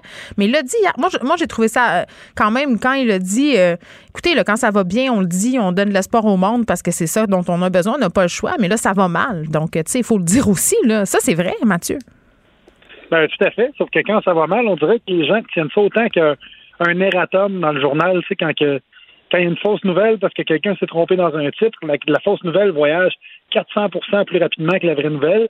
Puis après ça, quand tu fais ton erratum en disant hey, je me suis trompé, ben là, pouf, ça passe dans le vide. Tu as 58 lecteurs qui le lisent, puis les autres font euh, ils sont pas au courant de ça. Fait que je trouve que c'est un petit peu la même chose ici.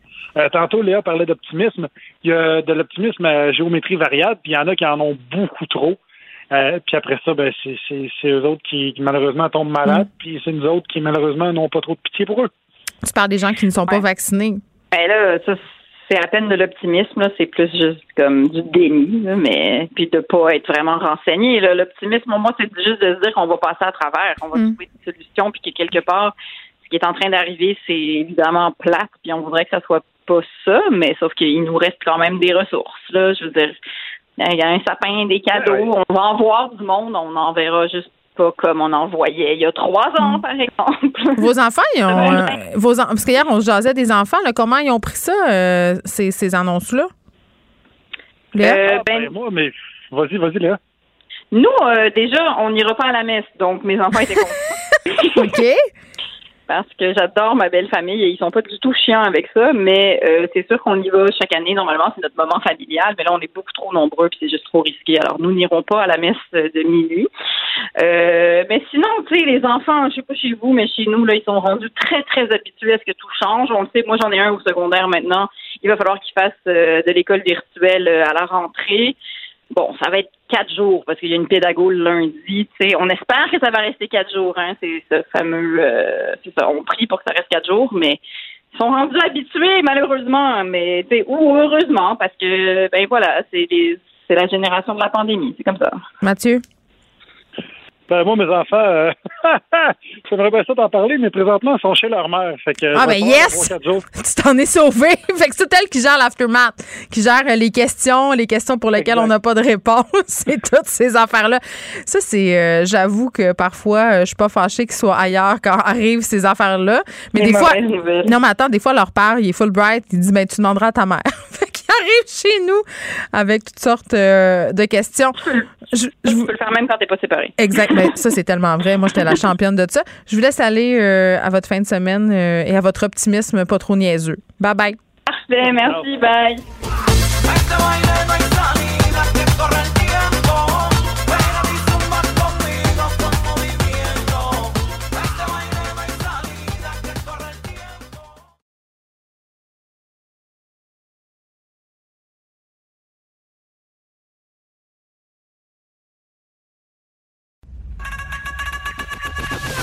Geneviève Peterson. Une animatrice pas comme les autres. Cube Radio. Culture et société.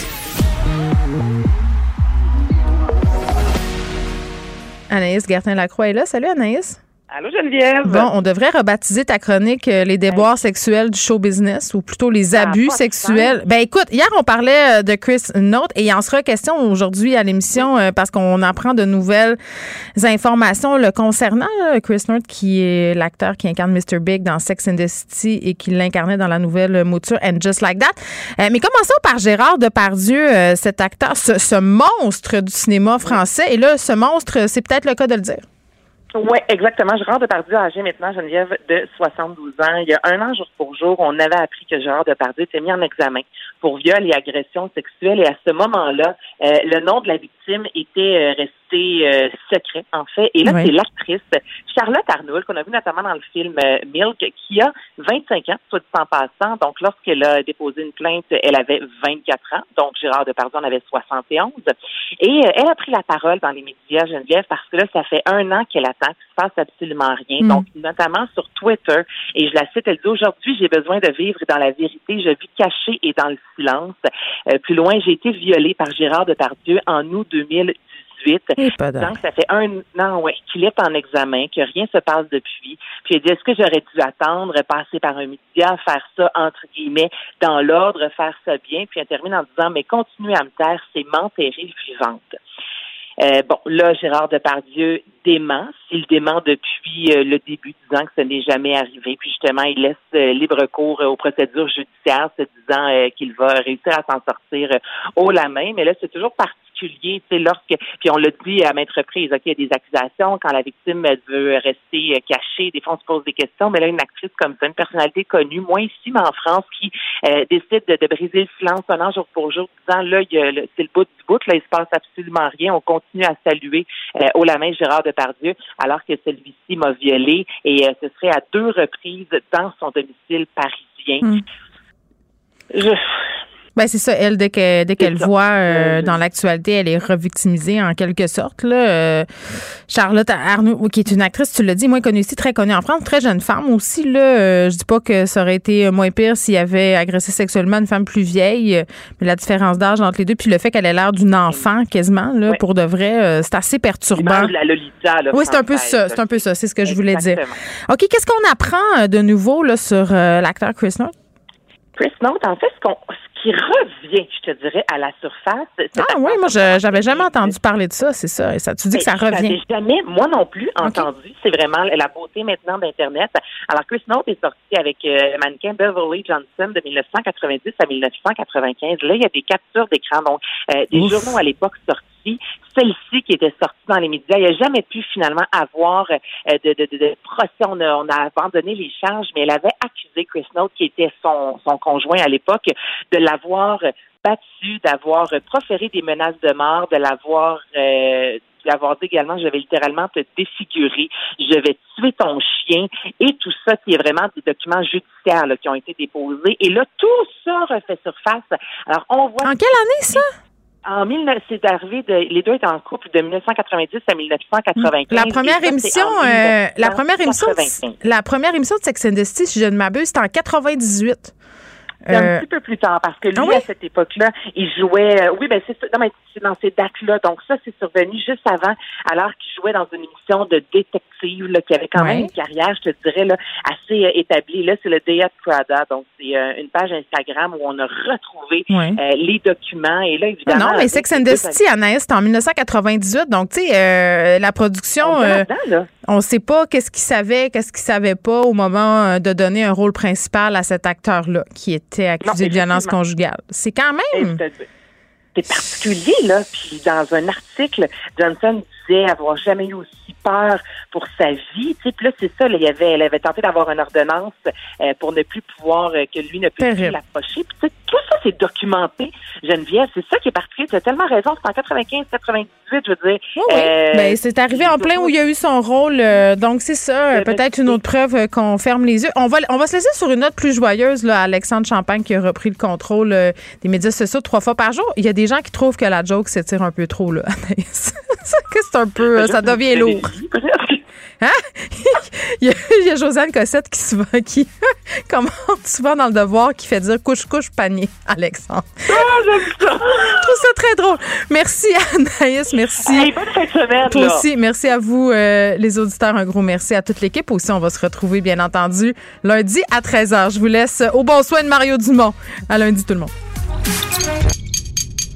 Cube Radio.